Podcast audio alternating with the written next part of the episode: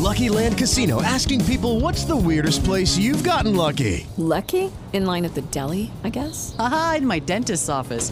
More than once, actually. Do I have to say? Yes, you do. In the car before my kids' PTA meeting. Really? Yes. Excuse me, what's the weirdest place you've gotten lucky? I never win and tell. Well, there you have it. You can get lucky anywhere playing at LuckyLandSlots.com. Play for free right now. Are you feeling lucky? No purchase necessary. Void where prohibited by law. 18 plus. Terms and conditions apply. See website for details.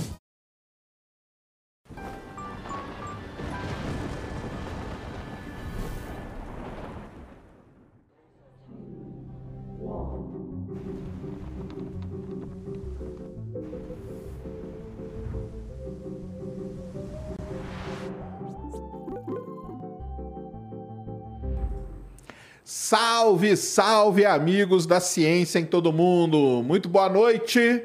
Estamos de volta aqui no Ciência Sem Fim para mais uma semana muito legal, papos incríveis. Então já vai se inscrevendo aí no canal, deixa seu like e venha conversar com a gente aí no final, vai ser muito bom. Hoje quem está aqui, ó, o grande Matheus Tomoto Sensei, né? Sensei. O pessoal te chama, não é isso? O pessoal brinca, me chama Aí, Sensei. ó, show de bola. Matheus tá aqui, vai ser um papo muito legal. Você, eu postei agora nos stories, né? Que eu falei que eu ia falar uma frase. Mas vou falar baixinho aqui, ó. Você que quer saber como que sai desta IME desse país, você tá na live certa. É aqui hoje que você vai aprender como trabalhar, estudar fora, é, se você pode estudar e trabalhar. no- Será que você pode estudar e trabalhar numa universidade? Será que tem isso lá? Para ganhar já uma grana e tal? Você vai saber de tudo aqui, beleza? Então, cola aí. É, emblema hoje vai ser o Vale Emblema, então é menino de Harvard. Você, você vai acessar aí.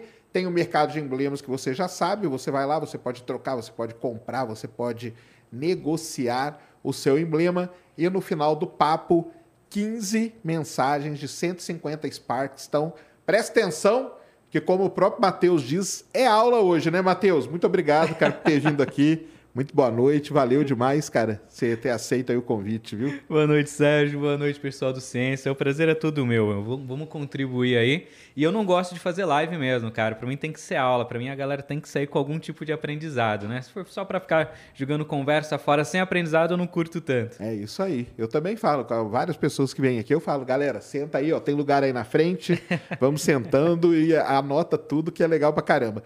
Todo mundo que vem aqui, cara, eu peço pra contar um pouco da história, entendeu? Como que começou, como que você chegou no que você chegou, no que você faz, por que que chama menino de Harvard e tudo. Pra quem não, para quem tá chegando aqui não te conhece, então conta um pouquinho da sua da sua história aí. Eu gostei desse menino de Harvard aí, né? Eu acho que é melhor do que o Sensei. Sensei faz parecer que eu sou um idoso, velho, um, um samurai antigo, né? É, mas aí é conhecimento, né? É, conhecimento, Aí bastante sim. experiência, né, meu? É. Putz, história. É, resumindo, eu, eu brinco que eu era um cara que tinha tudo pra dar errado na vida. Cara, vim de baixo, de uma família muito simples. Eu estudei numa escola pública que não tinha todos os professores, então eu me lasquei pra estudar, pra aprender, né? É uma região super carente. Mas aonde? Aqui em São Paulo? Interior do interior de São Paulo. Ah, é? Que cidade? Sorocaba. Ah, Sorocaba, nem É. é tão interior, não. Ah, Mas ó, onde eu morava era mais uma Entendi. parte mais deslocada ali e tal, né? Tipo um distrito. É, era mais, mais simplesinho, né?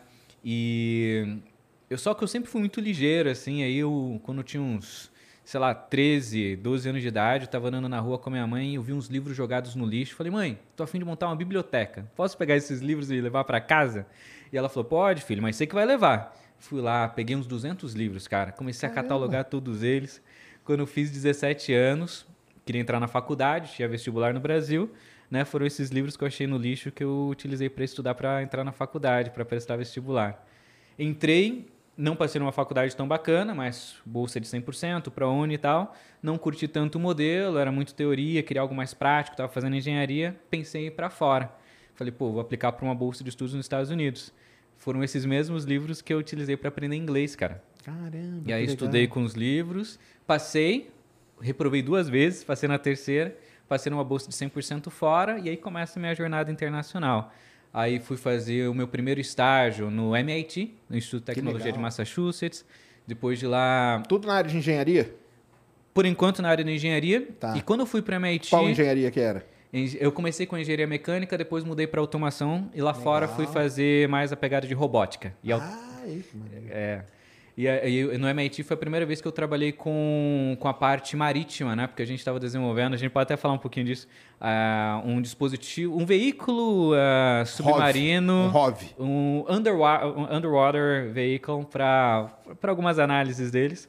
Né? Foi a primeira vez que tive contato com inteligência artificial e tal, foi bem legal, legal. aprendi pra caramba.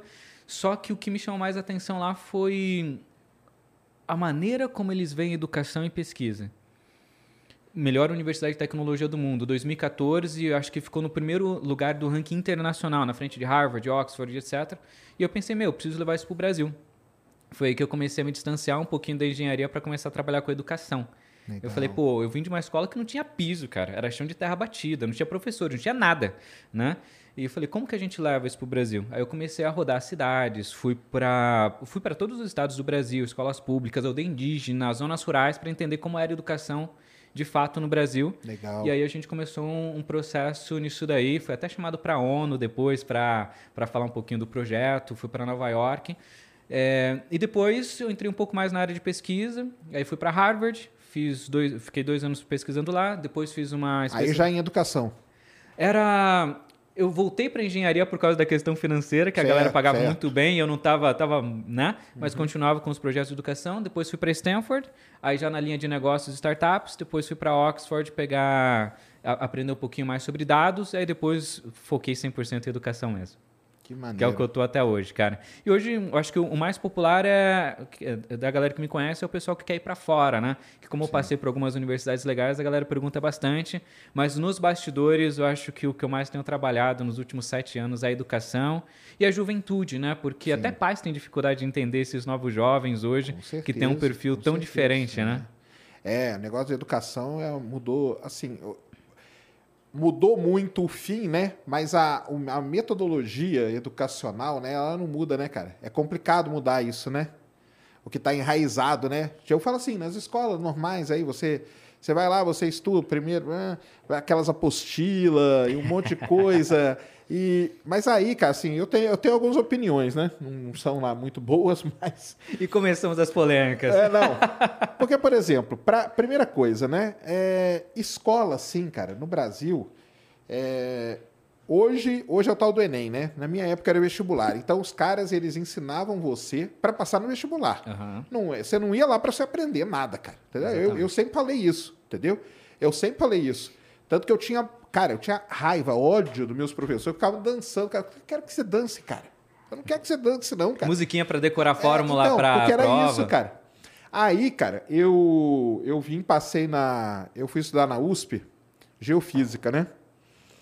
E geofísica é o curso basicamente todo de física, mais a parte de geologia, coisa uhum. e tal. Aí depois, cara, quando eu estava estudando física aqui, eu escrevi pro meu professor de física, falei, você ficava dançando, né, cara? Agora eu tô aqui, ó, me ferrando, entendeu? Porque você não me ensinou nada, cara. Você me ensinou passar no vestibular, né? Sim. Então isso aí é um. E hoje deve ser passar no Enem. Por quê? O cara passa no, no vestibular, passa no Enem, é isso que vai dar nome para a escola. Ó, aprovamos. Eu ia falar isso agora. Aprovamos cara. tantas pessoas. É. Aprovamos. É, e, e, e, isso é um ciclo vicioso. É um ciclo vicioso. Fica um negócio vicioso porque vai isso, aí tem que aprovar mais, porque você aprova mais, você vai ganhar mais popularidade, vai ter mais aluno para aprovar mais e fica nessa, cara. E assim, você aprende? Não sei, cara. Não sei o quanto você aprende. Você aprende para aquilo ali. Mas e depois, né? É um tipo de inteligência desenvolvida muito específica e até muito voltada para memorização, né, cara? Sim. Não para a vida real. E as escolas se beneficiam, porque quando a gente pega menos 18 no Brasil, a gente tem escolas privadas e escolas públicas. Escolas públicas, infelizmente, a gente não pode é, nem considerar a metodologia educacional, porque é muito ruim no nosso país, cara. Quem é de escola pública tem que estudar com YouTube, tem que estudar com outras formas aí, senão você não consegue complementar a sua educação. E as escolas privadas são empresas que querem aumento de faturamento, e para aumentar faturamento, elas precisam fazer um marketing mais interessante, colocando as fotinhas com as caras pintadas dos alunos que passaram em boas universidades universidades no Brasil e eu tenho parceria com algumas e também nas boas universidades fora. E é muito triste isso, cara, porque o que eu percebo é que a gente, nesse modelo, a gente acaba tendo a destruição de sonhos e e de talentos de muitos jovens, cara. Exatamente. Porque a gente começa a medir as pessoas por quanto ela é boa de matemática, de português ou até mesmo de memorização. E a gente esquece que existem 10 tipos de inteligência e são analisadas somente duas nesse processo, né? E o restante? Quantos talentos fodas que a gente perde por não ter incentivo, não ter esse trabalho? E tá rolando agora uma discussão bem legal, cara, sobre a mudança do ensino médio, né? Já que a gente entrou nesse, Sim. nesse tema aí, Sim, né? vai ter, né? Vai ter o novo ensino Começou médio aí. agora, cara. Começou agora esse ano. E Eles tiveram quantos anos aí? Alguns anos para se adaptar, né? tiveram anos para se adaptar. Esse, esse projeto ele é antigo, É. né, cara? Mas tive, teve aí um ou dois anos para se adaptar. É, o piloto é esse ano. E o problema é que foi justamente os um ou dois anos que foi de pandemia, né? E foi que de não pandemia. teve que, que não teve Mas eu acho que não teve uma clareza. O- projeto é maneiro. A ideia é maneira. Pô, vamos fazer a galera sonhar, ser protagonista, ensinar é, plano de carreira. Pô, a ideia, a concepção é incrível.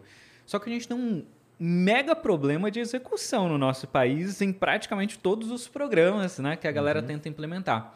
E aí a gente pega uma escola que quer dar aula de inteligência artificial para os alunos ou de programação. Acho massa. Imagina um menininho de no primeiro ano do ensino médio aprendendo programação, cara, com um professor de matemática que nunca que tem dificuldade de ligar o data show, Exato. que não sabe fazer um gráfico no, no computador para mostrar para a galera uma curva, uma linha. O, o- o cara não sabe mexer no MATLAB, o cara não sabe o básico. Como que ele vai ensinar? Né? E aí a gente vê uma matéria de mídias sociais. Pô, pô, é importante o cara saber mexer ali e tal, editar vídeo. Não sei, pensando em profissões do futuro, dancinha de TikTok, coloca uma professora de português que é excelente, cara, para ensinar redação. Mas, cara, ela nem tem o Instagram ainda, tá no Facebook, nunca usou um TikTok. Então a gente não tem. A gente já não tinha professores para o ensino básico.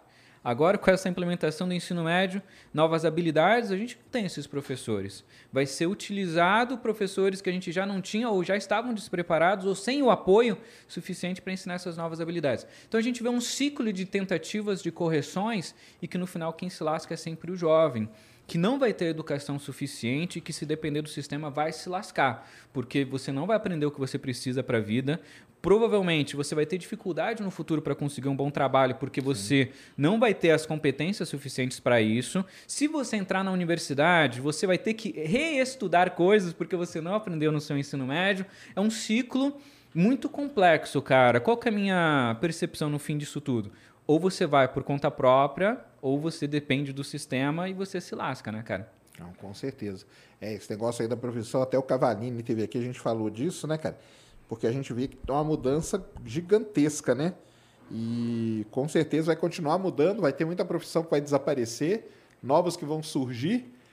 E é aque- aquele exemplo, né, que o pessoal dá, o cara que sai dessa profissão que, que acabou, quem diz que ele está preparado para assumir essa nova que surgiu? Não tá, né? Porque essa nova aqui é uma outra coisa, um outro, igual você falou, né? Alguma coisa mais tecnológica, ou que depende de programação ou tal. E o cara aqui, ele era um cara braçal de uma empresa, de uma firma.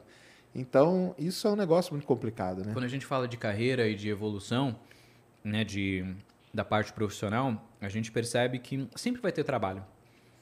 Então é uma falácia quem diz que ah, a inteligência artificial vai vir para substituir, vai faltar trabalho, não sei o que lá. Não, nunca vai faltar trabalho. É impossível. E por mais que o computador, a inteligência seja foda, tem diversas coisas que eles nunca vão conseguir suprir, né? E que o ser humano faz melhor e etc. Ponto.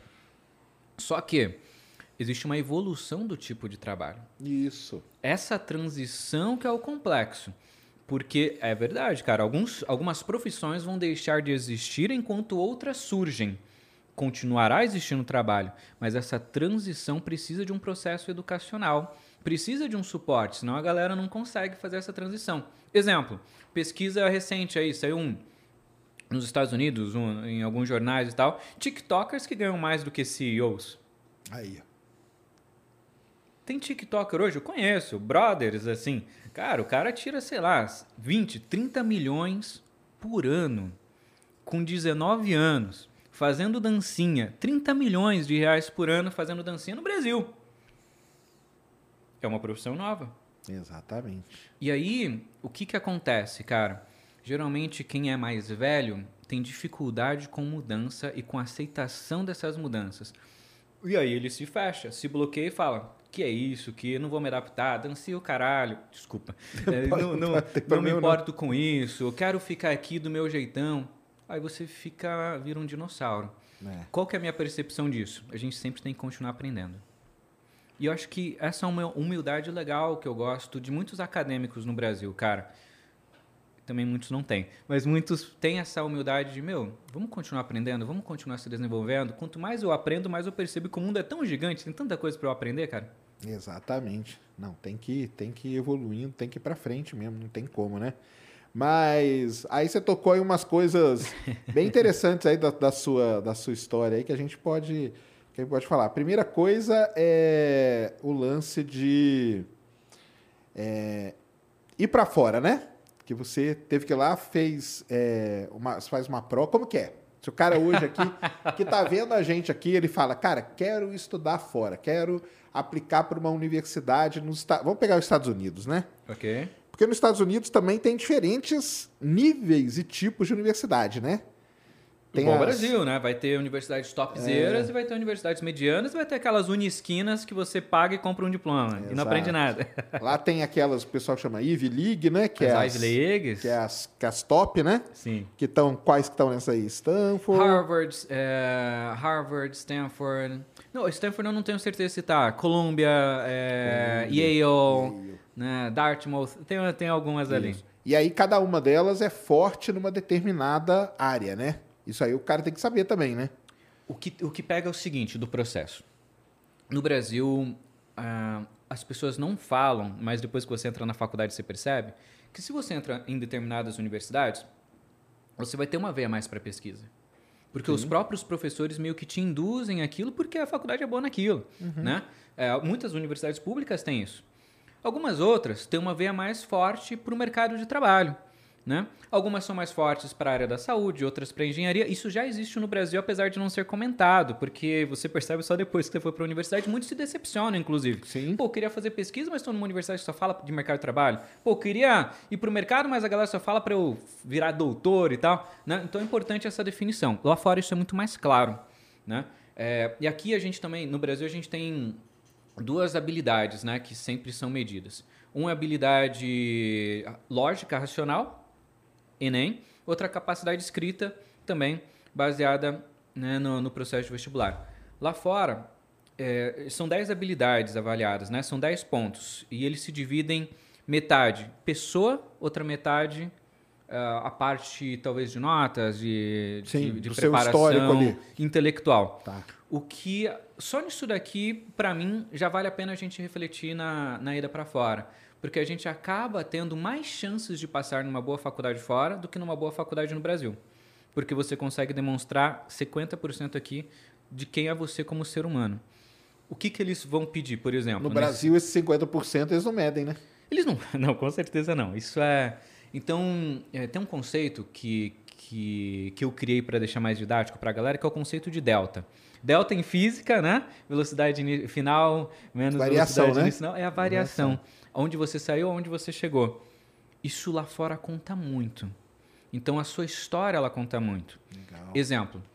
Eu sou um filho de milionários, moro no Brasil, estudei nas melhores escolas. Meu pai pagava 15 mil reais por mês na melhor escola privada de São Paulo do ensino médio e serve para faculdade, mestrado, é- o conceito é o mesmo, né? E só que eu não era um bom aluno, tirava só nota 7. O outro veio de uma família carente. O pai abandonou quando era criança. Teve uma escola pública péssima, não tinha professores. Ele trabalhava desde os 14 anos de idade, então ele tinha que estudar de noite, porque durante o dia ele trabalhava. É, ele não conseguiu se desenvolver bem na escola e tirou nota 6, por exemplo. É uma média 6.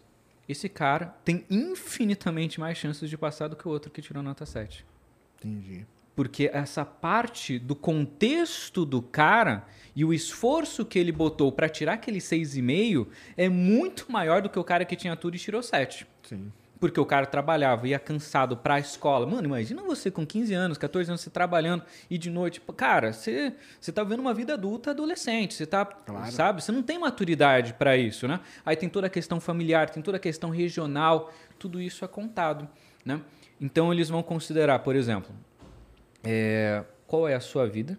Eles vão querer saber quais são seus sonhos, quem são as pessoas que você admira, quais foram os fracassos que você teve, como você superou esses fracassos. Então, eles vão medir sua inteligência emocional, sua percepção de mundo, seu autoconhecimento, isso é considerado. Eles vão perguntar para as pessoas que te acompanharam por muito tempo qual a opinião deles sobre você. Porque você pode falar, eu sou foda, eu sou o mais inteligente da minha sala. Mas vamos ver se a percepção é a mesma, né? Seu professor acha isso? Se você está aplicando para mestrado, para doutorado, seu chefe acha isso? Seu coordenador de pesquisa acha a mesma coisa? Então eles vão considerando essa vertente pessoal. E tem também a versão técnica, né? Você vai ter que fazer uma prova, um vestibular, só que de, vamos supor, 100% dos pontos, talvez o vestibular seja tre- 30%, 40% do peso total. Porque o contexto ele tem muita força. O que, que você faz fora da escola? Você só vai para a aula das 7 da manhã ao meio-dia? E o resto, fica vagabundeando, assistindo Netflix e jogando jogos online? O que, que tu faz com a tua vida? No mestrado, no doutorado, o que, que tu faz? São as extra, extracurriculares. Tem um peso muito importante, porque mostra qual que é o ser humano que você é e qual que é a sua perspectiva de futuro. Se você é um cara que está investindo conhecimento, buscando, assistindo vídeo e tal, né, ou não. Então são várias maneiras de medir o ser humano.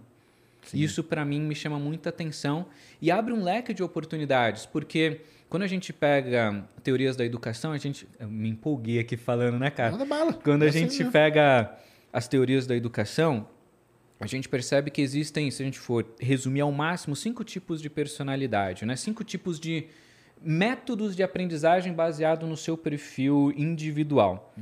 Apenas 20% das pessoas têm a capacidade de aprender com o método brasileiro, que é o método lógico-racional. Sentar na escola de uma maneira disciplinada, ficar em silêncio, levantar a mão para ir para o banheiro, ficar anotando matérias por 5, 6 horas seguidas, sem pausas. É, é, 20% só da população tem esse tipo de personalidade que consegue ficar ali. Aí tem os outros, né? Tem aquele cara que não consegue ficar sentado, precisa falar, é extremamente extrovertido, comunicativo, precisa de energia, ele não consegue, tem até dificuldade de concentração. Tem outro cara que tem uma criatividade gigante, enquanto o professor está falando, ele está viajando, construindo uma história aleatória na mente dele, às vezes está fazendo desenho no caderno, etc. E, vai, e tem outro que é um líder natural e que ele precisa de espaço para ele falar, para ele conduzir, ele quer ser o cara que ensina, ele que tá, quer estar mais na frente. Tem outros perfis. E todos são importantes, Todos né? são fodas, todos são fodas. 20% das pessoas no Brasil conseguem progredir de acordo com esse estudo de uma maneira adequada no modelo. Quando a gente pega o modelo internacional, eles tentam, não é perfeito, nada é perfeito, abranger os 100% das pessoas, os cinco perfis. Isso que eu acho mais incrível. Outra coisa interessante, sou bom em esportes. Nunca que ninguém vai querer saber sobre isso no Brasil. Inclusive, esportistas olímpicos aí, a galera recebe, passa necessidade, a galera né, Claro. tem uma dificuldade. Lá fora você pode ganhar uma bolsa de 100% só por ser um bom esportista. Teve uma aluna minha que ela nem nunca jogou um torneio de vôlei. Nunca jogou torneio, nunca foi medalhista, nada, mas ela era ok. Sabe aquela ok- ok? Passou numa bolsa de 100% fora, cara, sendo ok em esportes. Então Se esse lance do esportes aí é verdade mesmo. Pessoal. O lado da habilidade é muito valorizado. habilidade, né? É, eu ganhava uma bolsa que eu já tinha uma bolsa de 100%, né? E a gente pode complementar e ganhar mais bolsas, tal. Tem técnica para isso. Eu brinco que é a técnica Megazord. Power Rangers, vai Isso. juntando várias bolsas e tal, né? É, então eu já tinha uma bolsa 100%, mas queria mais porque ah, às vezes a gente quer sair, queria, eu tava lá fora com tudo pago, mas não tinha grana para ir no cinema. Não tinha grana para ir num restaurante, precisava, né? Então, pô, vou pegar uma outra bolsa, peguei uma bolsa de trabalho dentro do campus, working on campus. Eu tocava piano e ganhava 50 dólares por hora. Poxa, aí, que legal. 50 dólares por hora. Então é valorizado. Tem bolsa de 100% para você tocar na banda da faculdade. Tem bolsa de 100% para você ser cheerleader, líder de torcida. Tem bolsa de 100% para você ajudar o seu professor numa pesquisa dentro da universidade. Tem bolsa para você. No Brasil a gente tem representante de sala. Sim. Certo? Não ganha nada, é um, um- algo meio voluntário. Lá você tem bolsa 10, 20, 30, 50% só por você ser representante. Tem bolsa para o aluno que anota a lição do professor, deixa na biblioteca para o cara que faltou ir lá e copiar. Ele Aí, ganha bolsa para isso. Caderno top lá. Ca- esse caderno Exatamente. top tem muito em Ouro Preto. Ouro Preto tem muito disso. Tem bolsa para o cara que chega 10 minutos antes da aula só para ajudar o professor a, a arrumar o Sim, laboratório. Entendi. E, é- e aí vai. São, são infinitas as possibilidades. E, é isso que eu gosto, cara. A valo- Eu sou muito a favor da valorização do ser humano e não só a valorização de uma nota, sabe, cara? Ah, com certeza. Essa parte aí da, da parte pessoal é o quê? É uma redação que você faz? É um. É o quê? Que você fala, não, você tem que, você tem que contar Sim, a, sim. sua, a sua vida. É o quê? Através de uma redação? É uma. 50% é vida. Então, 30% seria é, uma essay, uma redação. Tá. 10% a opinião dos outros sobre você. E 10% como você desenvolve as suas habilidades fora da sala de aula. É isso. Entendi. Então aquilo que a gente vê no filme lá do cara escrevendo a redaçãozinha dele pra entrar, contando a história dele, é, é real aquilo lá. É real e não é uma redação igual ao do Enem, né? Porque o Enem a gente é cronometrado ali, 50 minutos para escrever e tal. Não, lá, lá a galera fica às vezes três meses escrevendo uma redação. O cara escreve, joga fora, escreve outra, vai É, inclusive, essa é a técnica. Se você não escreveu e jogou fora pelo menos cinco vezes, não tá bom. Né? É um, um período, porque é uma redação importante. E aí isso vale para estrangeiro que quer entrar lá. Brasileiro vai passar pelo mesmo processo. Com É certeza isso. É o absoluta. mesmo processo. Com certeza. E não tem preconceito, não existe é uma pra separação. Ah, americanos ou esse processo funciona em boas, nos principais países do mundo, né? Austrália, Inglaterra, Canadá, né? Pô, o canadense ele tem um privilégio, não? É um processo, né? é, regular ali, todo mundo compete de igual para igual, super justo. E, inclusive, a gente vai competir com pessoas de outros países também. A gente vai competir com o chinês, a gente vai competir com o indiano, a gente vai competir com o Todo mundo japonês. quer entrar lá, né? É, Vai todo passar- mundo quer entrar em boas vai passar por universidades. esse processo. Só que eu recomendo, e tem muita bolsa. A gente pega esses dois últimos anos, sobrou bolsas, cara, que não foram Sobrou bolsa? preenchidas. Caramba! Mas essas bolsas não, não chegam. a- elas chegam algumas a ser 100%. Existem Ou três você, tipos de tem bolsa. que, ou você tem que comprar. Isso que eu ia perguntar. Você tem que ir complementando, né? Existem três tipos de bolsa. As bolsas parciais, de 1% a 99%, tá? Essas bolsas geralmente ou elas são complementares ou elas são baseadas na sua aplicação. Ah, não fui bem, tirei 30% de bolsa, mas é porque não estava tão bacana, né? Ou já explico o que é a complementar. Então, bolsa parcial, bolsa integral é aquela bolsa tipo ProUni no Brasil. Tipo bolsa de universidade pública. Certo. A universidade pública tem um custo para ela existir, só que se você é um aluno que passou no vestibular, você ganha uma bolsa de 100%, você não paga pela universidade pública no Brasil, apesar dela ter um custo para existir, né? E etc. É, existe essa mesma bolsa lá fora. Só que essa bolsa não inclui logística. Se um cara do Nordeste passou na USP, ele vai ter que pagar o avião, ele vai ter que pagar a hospedagem, ele vai ter que pagar a alimentação em São Paulo e é um preço diferente do contexto né, de algumas regiões do Brasil. Mas é uma bolsa integral, tem que comemorar. E existe uma bolsa que é a Full Ride, que a gente brinca que é a bolsa dos sonhos, que ela inclui a, a bolsa integral mais logística. Então, além o de cara eu que passar... mora no, no CRUSP Além de eu passar na bolsa, eu vou ter um quarto em Harvard, por exemplo. e come no Eu bandejão. vou ter. Não tem bandeirão, cara. É restaurante. Cara, você tem que ver o restaurante.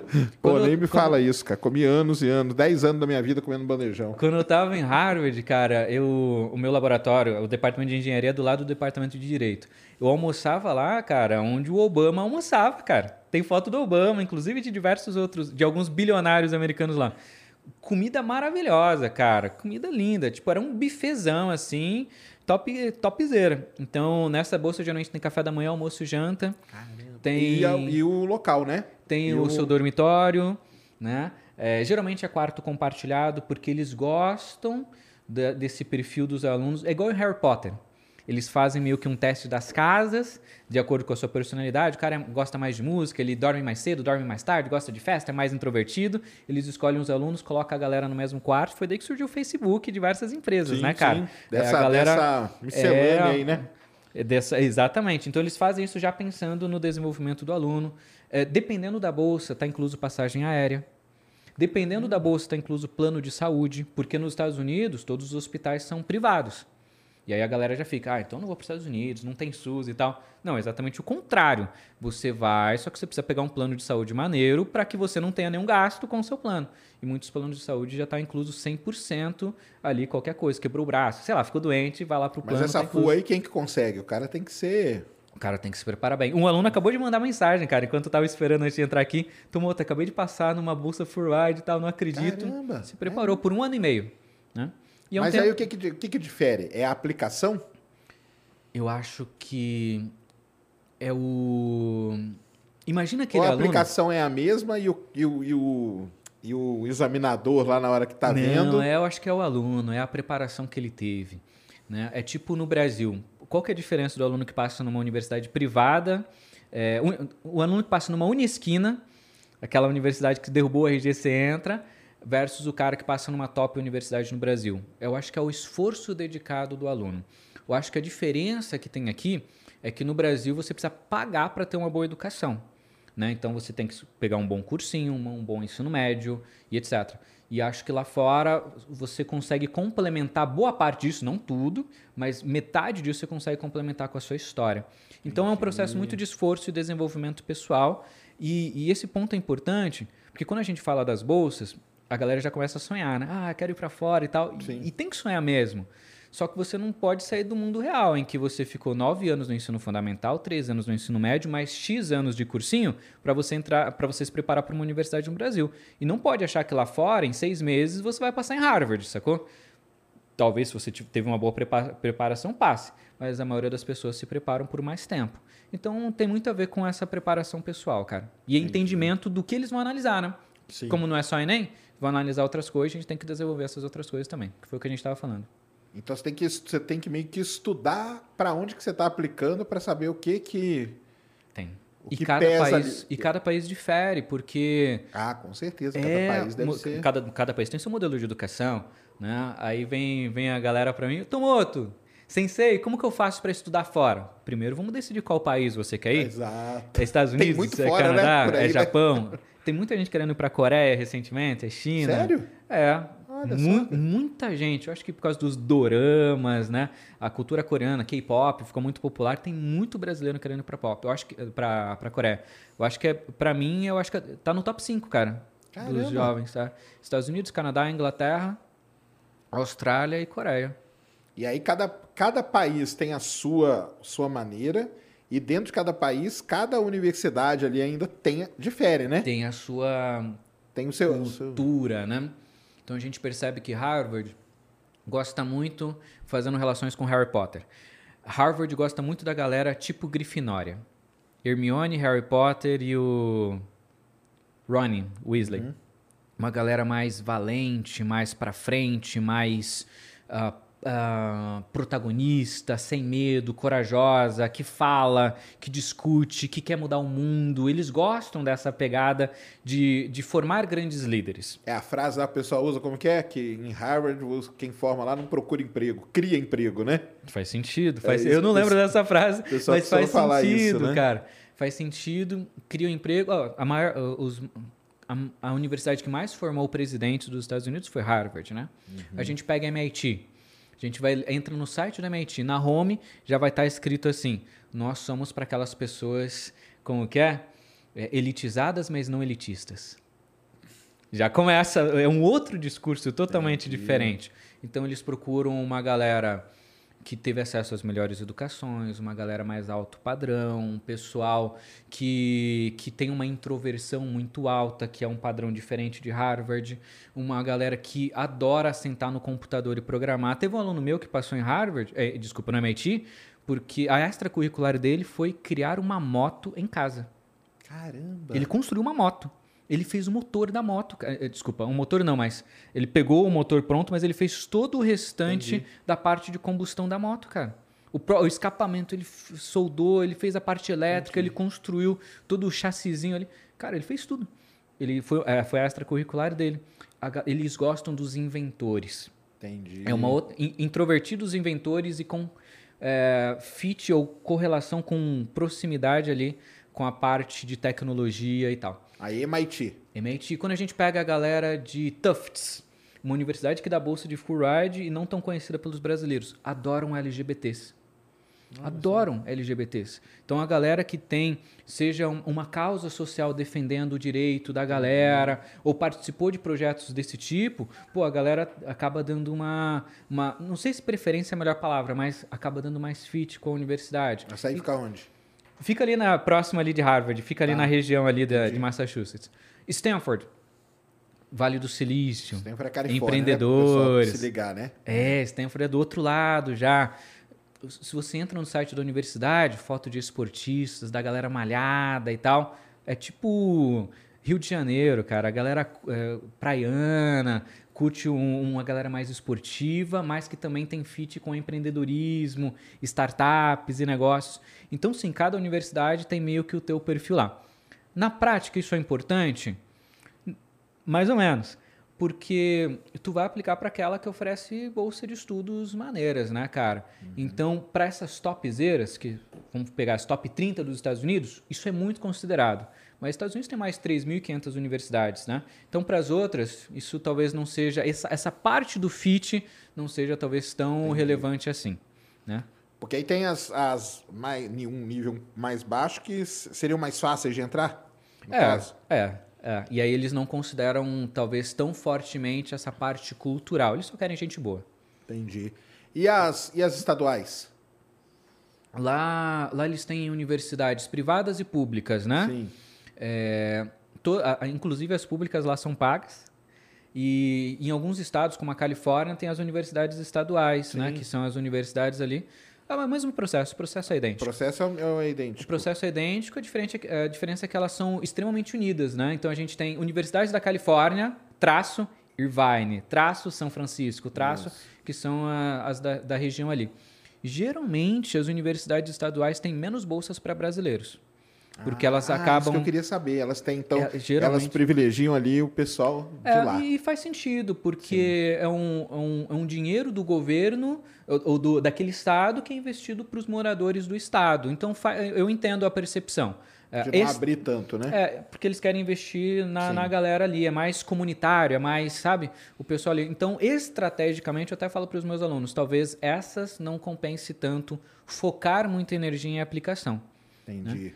E, e- e lá as universidades privadas são muito fortes, né? Harvard é uma universidade privada. As privadas são as que têm as melhores bolsas é, de então, estudos. é isso, né? Porque lá é meio que o contrário daqui. né? Se bem que aqui no Brasil tem uma universidade privada muito boa, né? Pega PUC, FGV, tem umas privadas aí que são... Pô, São. PUC do Rio é muito, é muito forte, cara. Mas o, o lance que, de maneira geral, nos Estados Unidos é meio que o contrário, né? As privadas lá As que privadas são... são muito boas, cara. Mas é uma gestão diferente de fundos. Eles têm um endowment, né, cara? É, a gente pega o endowment, vou até abrir aqui o de Harvard para a gente pegar o valor. Eles têm um fundo e imagina uma, imagina uma poupança. Só que imagina a poupança de uma universidade que tem, por exemplo, Harvard, 53 bilhões de dólares. Caramba. Imagina o que essa poupança, que se chama endowment, rende. Essa grana, 53 bilhões de dólares, é o que eles e o que isso rende é o que eles utilizam para a bolsa de estudos. Isso vem do quê? Do pagamento das mensalidades, do, da- anuidades, no caso, né? Isso, ou, eu acho que vem muito ou de doações, porque ela tem vem- esse negócio, né?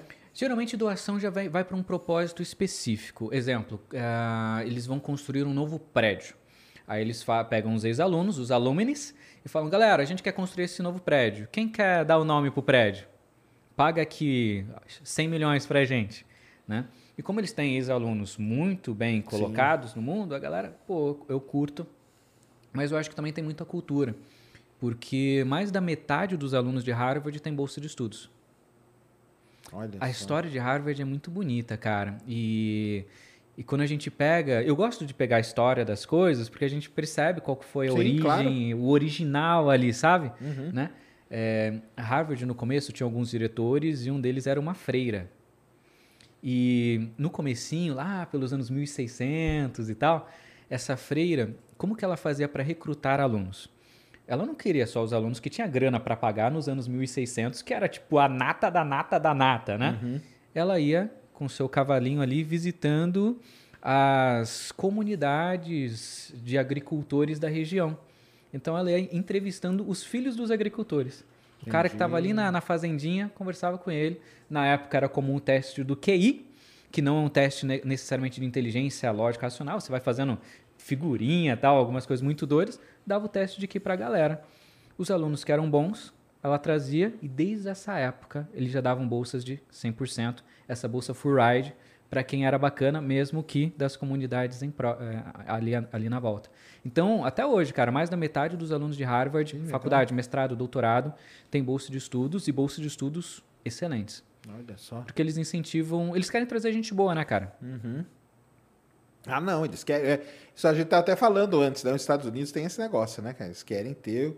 E, e entre essas grandes aí deve ter uma briga, né? De pegar os, os caras mais, né? Ah, tem, cara. Os Essa- caras mais fortes. Até, até quando o cara se destaca em esporte, né?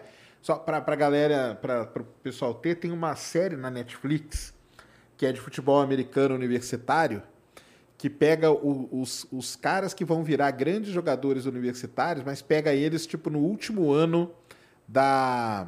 da seria da high school ali, né? Aham. quando eles estão jogando para entrar. E aí o- eles contam, isso é muito legal, eu esqueci o nome dela, mas é de futebol americano com a, moleca, com a É molecada. comum, né? E ela vai entrar, aí, aí os caras são entrevistados, ele fala, e aí, onde você vai? Então, eu tô aqui, cara, eu tô, eu tô com uma proposta da universidade tal, da tal, da tal, porque os caras vão em cima, eles querem o cara bom com eles, vão, né? Eles te ligam, mandam e-mail, manda carta, manda apresentação da universidade. E essa é uma técnica para quando você aplica para várias universidades e quando não consegue bolsa de 100%. Sim. Aí você fala, pô, se eu conseguir uma bolsa de 70% numa top. Pô, mas eu passei nessas outras três. Aí você. Cara, eu acho isso magnífico do modelo internacional. Porque no Brasil, cara, é tão difícil a gente conseguir uma oportunidade, né, meu?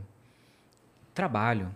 Uma oportunidade na empresa que você sempre sonhou, na universidade que você sempre sonhou, na carreira que você sempre sonhou. A gente rala muito. E, e parece que são milhares de pessoas competindo por aquela vaga e você fica meio que, pô, mais um. A universidade ou as empresas, elas que decidem, porque, cara, é tanta gente querendo vir, eu escolho a dedo quem eu quero. Lá fora é o contrário. Tanto as empresas como as universidades, elas têm poucas pessoas bacanas aplicando. Porque as pessoas topzeiras, elas já estão dentro. Então as pessoas novas, eles, cara, então eles fazem um trabalho de, de realmente tentar trazer as melhores mentes. O Google, por exemplo, ele passa por esse tipo de dificuldade. né? O, o Google abre dezenas de vagas de trabalho por semana, cara.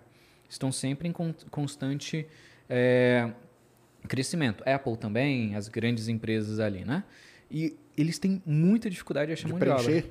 E aí, o que, que eles fazem? Ou eles tentam pegar do concorrente, porque eles não estão achando pessoas qualificadas no mercado. E quando eles acham essa pessoa qualificada, meu, é bonificação. Tem empresa, cara, pagando 100 mil dólares na frente. Eu te pago 100 mil dólares só para você assinar o contrato e, e- e só para você vir. Entendi, Deposita na conta, mais o salário, entendi. tamanho a falta de profissionais qualificados no mundo. E quando a gente fala qualificado, a gente muita gente começa a pensar logo em tecnologia, né? Ah, programador. Não, qualificado em todas as áreas. Em todas as áreas. né? É, e é o momento de mundo que a gente está passando, né, cara? Quando a gente começa a entrar em geração, troca geracional, momento de. é, como que foi a criação dessa nova geração, a gente tem uma galera mais frágil, menos protagonista, que se acostumou a buscar respostas superficiais no Google e achar que isso é conhecimento, a, a copiar e memorizar coisas e achar que isso é aprendizagem, a depender demais da opinião e aceitação do outro para colocar suas próprias né, conclusões, pouco protagonistas, tiveram pais muito presentes e às vezes que até exagera- exageraram nessa presença e deixaram eles mimados. Eles não, eles têm dificuldade de tomar decisões, ser protagonistas e uma caralhada de outras coisas. 90% das empresas do mundo, pesquisa, né, feita, tem ou não contratado ou demitido por causa dessa dificuldade de desenvolvimento pessoal, de preparação pessoal adequado dos profissionais. É, Então o cara tem o, o diploma, mas na hora do vamos ver, não Ah, é. consegue. E se vai, é demitido, porque não tem. Então tem esse outro lado também que está super interessante lá fora, cara. Entendi. Tem isso aí, o pessoal procura mesmo, né? E as empresas estão procurando e não é isso aí, né, cara? Não acham, né? E... E a gente tem que aproveitar, né, pô? Pelo Tem, amor de Deus, a gente tá com um desemprego tão cara. grande no Brasil. Pelo amor de Deus, vamos pra fora. Só não vamos pra fora pra subemprego, né? O que eu defendo é vamos pra fora pra fazer Você não precisa ir pra fora pra ser. Se bem que você até pode depois pra complementar, não tem problema. Mas não vai lá pra fora pra trabalhar de atendendo McDonald's, cara. Tem- Tem muita, muita oportunidade, né? Você até pode ir, cara, mas o, o meu, o meu ponto sempre é crescimento. Sim. Claro. Nunca continue no mesmo lugar ou regrida. Se for para continuar no mesmo lugar, fica no Brasil. É. Se você quer ir para fora, é vá para conquistar coisas que você não tem conseguido conquistar. Sim. 89% dos universitários não conseguem entrar na área que se formaram. Pesquisa da Associação Brasileira de Estágios. 89%. A cada 10 alunos, 9 que se formaram em engenharia não conseguem exercer a engenharia que se formaram. Cara, isso é foda, né? Então, se você ama a sua área, está estudando e não está conseguindo aqui, vamos se preparar para ir para fora. E lembrando, é legal sonhar, mas existe uma preparação para isso Sim. acontecer, não é mágico, né? É. Não é impossível, mas também tem que ter a preparação correta É, para poder fazer isso, né? Cara, aí nessa, nessa conversa toda, cara, entra um papo assim, meio sensível, mas não tem problema não. Porque, porque aqui no Brasil o pessoal discute muito a tal da cota, né? Não discute? Interessante. Sim, É, sim. Porque tem tá em alta, tá muito em alta nos cota, últimos né? anos. E, e, por exemplo... Tem que ter, não tem que ter? Banho É. cota. É. E até, ali- aliás, porque esse ano aí parece que é a revisão, né? É a revisão esse ano da política de cotas e tal. E isso gera uma confu... Como que é esse negócio lá fora? Muito interessante essa pergunta, cara. Que bom que você não, não perguntou minha opinião sobre cotas no Brasil. Não, mas aí você pode fa- falar também. com base no que. Eu, eu já me coloquei na treta, né? Você, né? Não, você até não, tinha me tirado, mas eu me coloquei. É, lá fora, eles não têm. Não sei se a palavra certa é cota, ah, mas eles têm coisas muito semelhantes. Exemplo: é, Harvard. Harvard tem uma bolsa só para brasileiros. Só brasileiro pode aplicar e pronto. Então, eles, eles têm uma repartição da porcentagem de alunos que passaram e do fundo de bolsas que vai ser direcionado para brasileiros. Entendi. Ponto. Né? É, a maioria das universidades tem bolsas para latinos. América Latina nós podemos aplicar. Né? Então, tem incentivo. A maioria das universidades lá fora tem bolsas para países subdesenvolvidos. Brasil entra nesse contexto, então a gente pode aplicar. Então, existe sim um incentivo e benefícios eh, que existem para nós e que não existem para o norte-americano, por exemplo, para o cara do país. Entendi. Né? Isso lá gera alguma. Tipo, o americano ele fica muito. Ah, ele fica um pouco, da- né? da Ele fica um vida? pouco incomodado. Mas eu entendo o outro lado, que é trazer talentos, né? É, mas porque aí que é o ponto, né? Porque lá eles vão atrás, não é só do cara que passou ali, fez as continhas ou decorou Exatamente. as coisas. Eles vão atrás de um cara que tem alguma coisa a agregar ali naquele negócio, E né? é legal definir que talento não é ser bom em matemática ou nas matérias do ensino médio. Às vezes o cara é um bom músico, o cara é bom esportista, o cara com 14 anos já sabe fazer aplicativo. Sei lá, são outras, são habilidades, né? Acho Sim. que talento é, é talento numa maneira, né? Ampla, é- né? Não é, só na um maneira cara isso. estuda ali, ah, te tiro 8 e 9 em matemática e português. Ah, beleza, cara, você é bom aí no resto, né? Exato, exato. Eu acho que é talento no sentido né, do contexto mesmo, do, do conceito mesmo. Uhum. Legal. Ahn, mas e, e quando a gente pega alguns outros cursos, MBA, mestrado, doutorado, eles têm uma parte dos alunos que eles fazem questão de trazer de outros países. Então eles têm sim uma, alguns programas têm essa cota.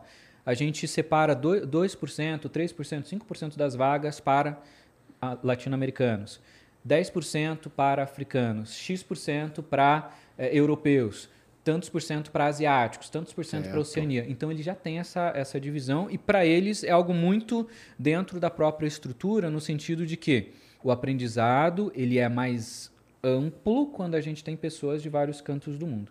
Mas separa que, é que é- o conceito de cota ou de benefício é diferente, porque não vem como uma reparação histórica, não vem com essa com Sim. uma visão de é, de, de- resolução de classes ou coisas Sim. do tipo, né? É mais Vamos resolver o problema de classe criando as cotas lá na frente. Lá não, né? Lá É, é. é mais uma questão de representatividade, talvez, né? De ter pessoas com vários backgrounds, que todos são fodas, mas cada um com uma versão diferente desse foda, sabe? É um, é um outro contexto, né?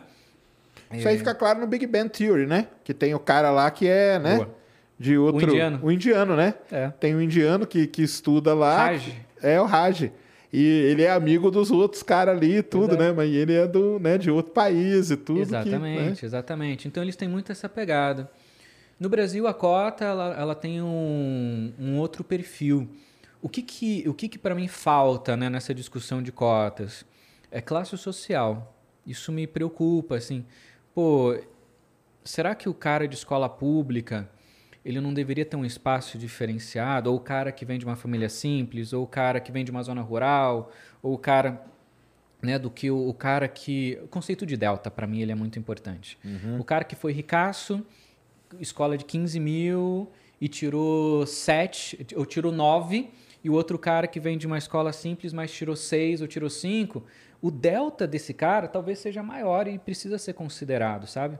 Porque do ponto de vista de habilidade, ele se desenvolveu muito mais né, para chegar onde ele chegou. Então, para mim, esse é um conceito que falta quando a gente discute cotas no Brasil. Quem é a pessoa e o quanto ela ralou para chegar ali, não só o conceito entre aspas meritocrático. Nove entra, sete reprova, sabe? Entendi. Você pegar, é. Mas aí seria uma mudança radical demais, né, cara? Ah, mas você acredita que a gente consegue mudar a educação do Brasil e deixar ela boa? Será? Eu não, eu não sei, não. Eu sou meio. É? eu sou meio pessimista. Talvez porque eu tô dentro da, do sistema. e o sistema eu vejo ele ainda. Talvez, eu já falei isso aqui várias vezes com vários professores até de universidade que vieram aqui. Talvez com uma mudança grande de geração que vá, que vá assumindo, entendeu? Que vai entrando e não sei o quê. Mas enquanto não, não ter essa mudança aí, grande de geração, cara, as coisas vão continuar como porque é muito mais tranquilo, entendeu? Os caras tá ali na zona de conforto. Cara, vamos mexer nisso aqui. É isso aí. Deixa quieto, cara, entra aí e tal. E depois também. Já tem os esquemas. Já tem os esquemas. Também essa galera aqui que vai entrar, uma meia dúzia depois já, já vai cair fora também, vai sobrar. Isso aí. Aqui, o, o- aqui no Brasil, o que separa os caras é lá dentro, é o professor Carrasco, entendeu? É ele que faz essa. Que é uma coisa horrível, cara. É horrível isso aí que acontece, E entendeu? muitas universidades investem no professor Carrasco Sim, exatamente Sim, por causa disso. e o né? cara conta vantagem pro cara, hein? cara, reprovei 80% da minha sala, eu sou foda. Que foda, cara. Um cara Ah. desse é demitido na hora nos Estados Unidos. Exato. Inclusive, eu tive um professor, que eu fiz parte da minha faculdade lá fora, né? Que foi demitido por causa disso.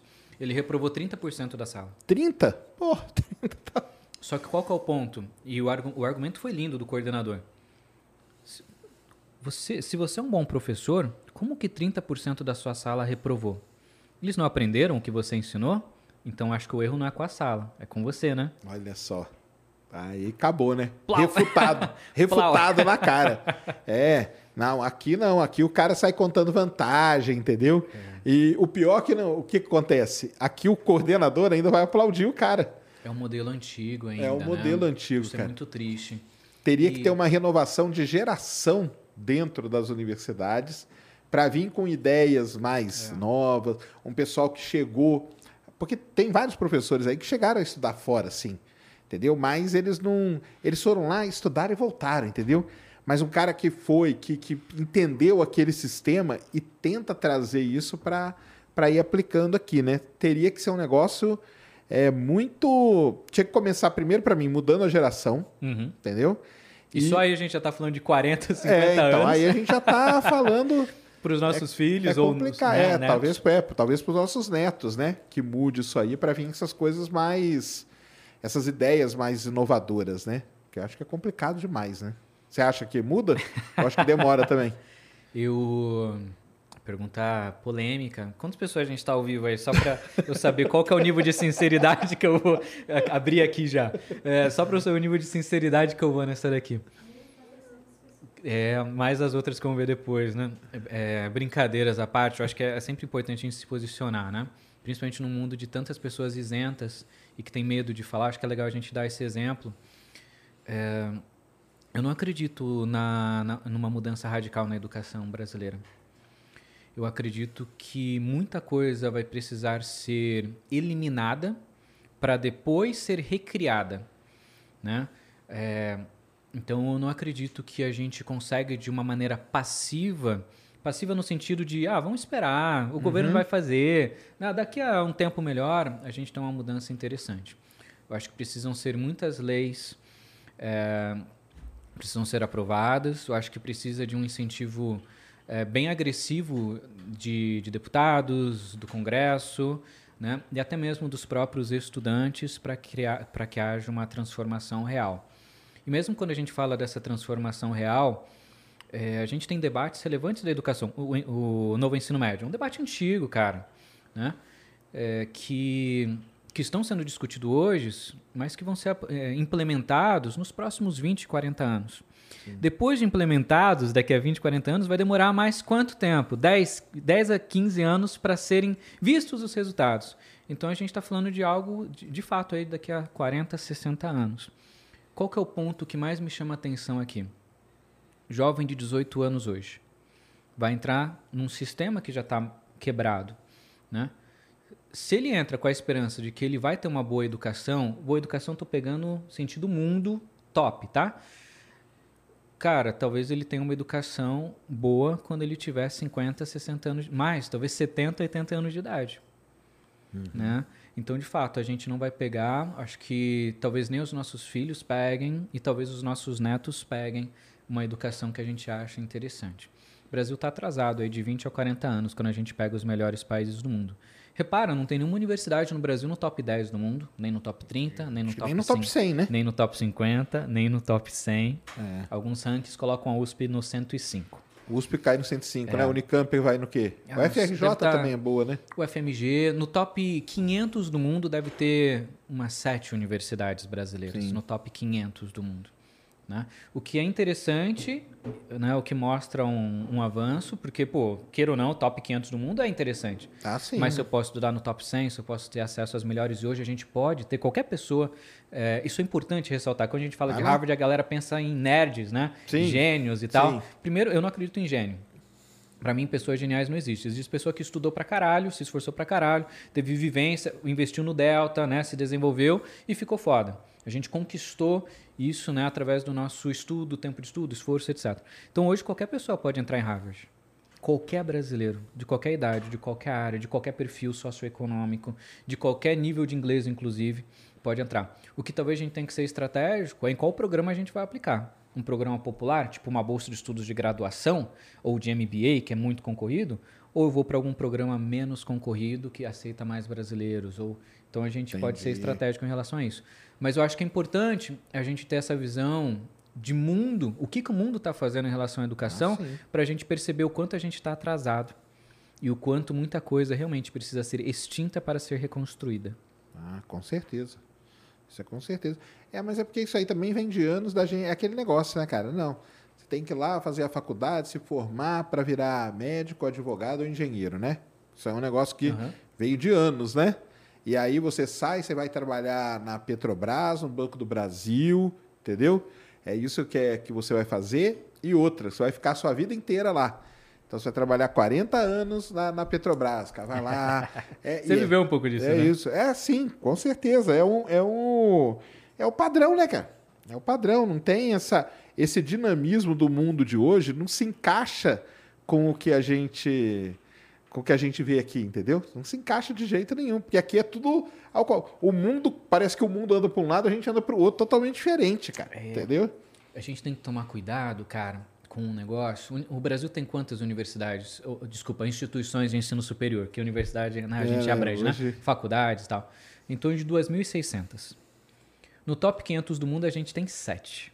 Menos de 10. Eu não lembro se é 7, 8 e tal, né? Então, de fato, a gente tem algumas universidades interessantes, mas o que me preocupa é as outras 99,9%, que formam exatamente isso que você falou, cara. Modelo antiquado, voltado para um, uma outra década, uma outra geração que não tinha acesso à internet, que aprendia de maneira mais devagar. Né? Jovem de 14 anos, de 18 anos que está assistindo agora, quanto tempo você demorou para aprender a usar o Instagram?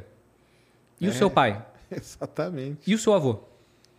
Talvez ele nem saiba o que é TikTok ainda. Então a gente tem uma velocidade, ou os jovens hoje têm uma velocidade diferente, eles têm uma maneira de aprender diferente.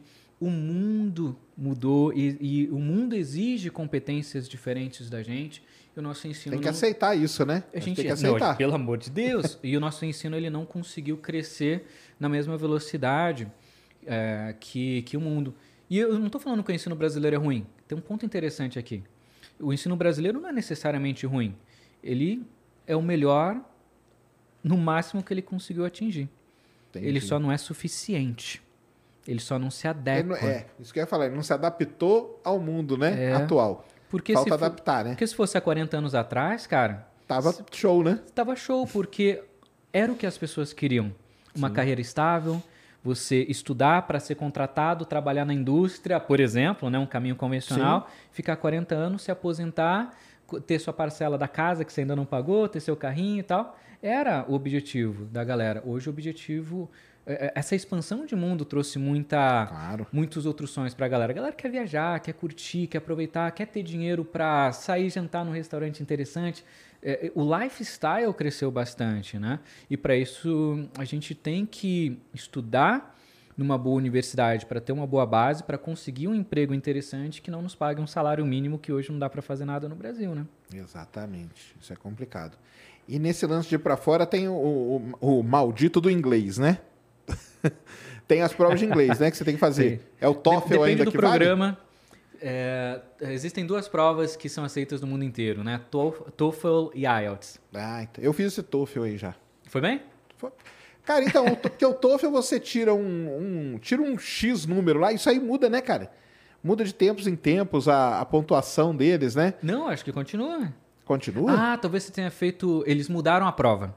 É, se você fez há prova, algum eu fiz tempo a prova aí, há muito tempo atrás. É, eles tinham o TOEFL feito no papel, Sim. né? Eu que fiz era uma prova escrita. Aí Eu depois eles mudaram para o TOEFL no computador. Então eu O- tirei uma nota, nem lembro a nota que eu tirei no TOEFL, mas ela serviu para o que eu precisava, Ah, que era então tá bom, tá excelente. Tá excelente. Porque ele- você tira um, um número, né? E Sim. aquele número que vai depender o que, que você vai. Porque isso tá na, na hora de aplicar, né? Então, a universidade tal, ela exige um- uma nota É. X, né? É isso? Nota de inglês é nota de corte. Ah. O restante é nota classificatória. Sim. Então, quanto melhor você for, melhor. Mas no inglês é tipo, ó, é o mínimo para você conseguir se comunicar, entender o professor e conseguir aproveitar bem a aula. Melhores universidades vão pedir uma nota maior, universidades medianas vão pedir ali que você ace- acerte em torno de 50% a 60% da prova. Que, E as top é que bem quanto? de boa. Ah, em torno de 80% a 90%. Caramba. É. Quando a gente pega Harvard, de, de 0 a 120, é, alguns cursos vão pedir 100, por exemplo. Entendi. De 0 a 120. Para outras, 60 basta, 50%. Né? E, e aqui tem um ponto interessante, porque quando a gente fala de para fora, o que, que a galera pensa? Faculdade, mestrado, doutorado, intercâmbio de inglês da agência, intercâmbio na Disney em algum lugar para turistar. Cinco intercâmbios. aí. Existem mais de 60, né? Harvard tem mais de 15 programas De intercâmbio. faculdade, mestrado, Ah, doutorado, pós-doutorado. Você pode fazer uma graduação sanduíche em Harvard, então você começa a graduação no Brasil, fica seis meses, um ano, dois anos lá fora, depois volta. Você pode fazer um doutorado sanduíche em Harvard. Você pode ir para Harvard só para fazer uma parceria de pesquisa. Você faz uma parceria em conjunto com a Universidade de Harvard. Você pode estagiar em Harvard, você pode trabalhar em Harvard, você pode dar aula em Harvard. Você pode fazer um programa para idosos em Harvard. Eles têm um programa para comunidade lá, qualquer pessoa aposentada pode fazer. Tipo curso de verão, né? Tem uns negócios assim. Tem curso de verão, tem um curso de verão para quem tem mais de 18 anos, tem curso de verão que chama Summer Camp para quem tem menos de 18 anos e não sabe qual profissão vai seguir, e com menos de 18 você já pode estudar com os professores. No, no Brasil a gente tem cursinho, né, pré-vestibular. Lá fora eles têm um cursinho pré-vestibular de Harvard para que te prepara para entrar em Harvard. Então, putz, só que eu já falei 13, né? Então tem, tem vários programas e desses só quatro pedem prova de inglês.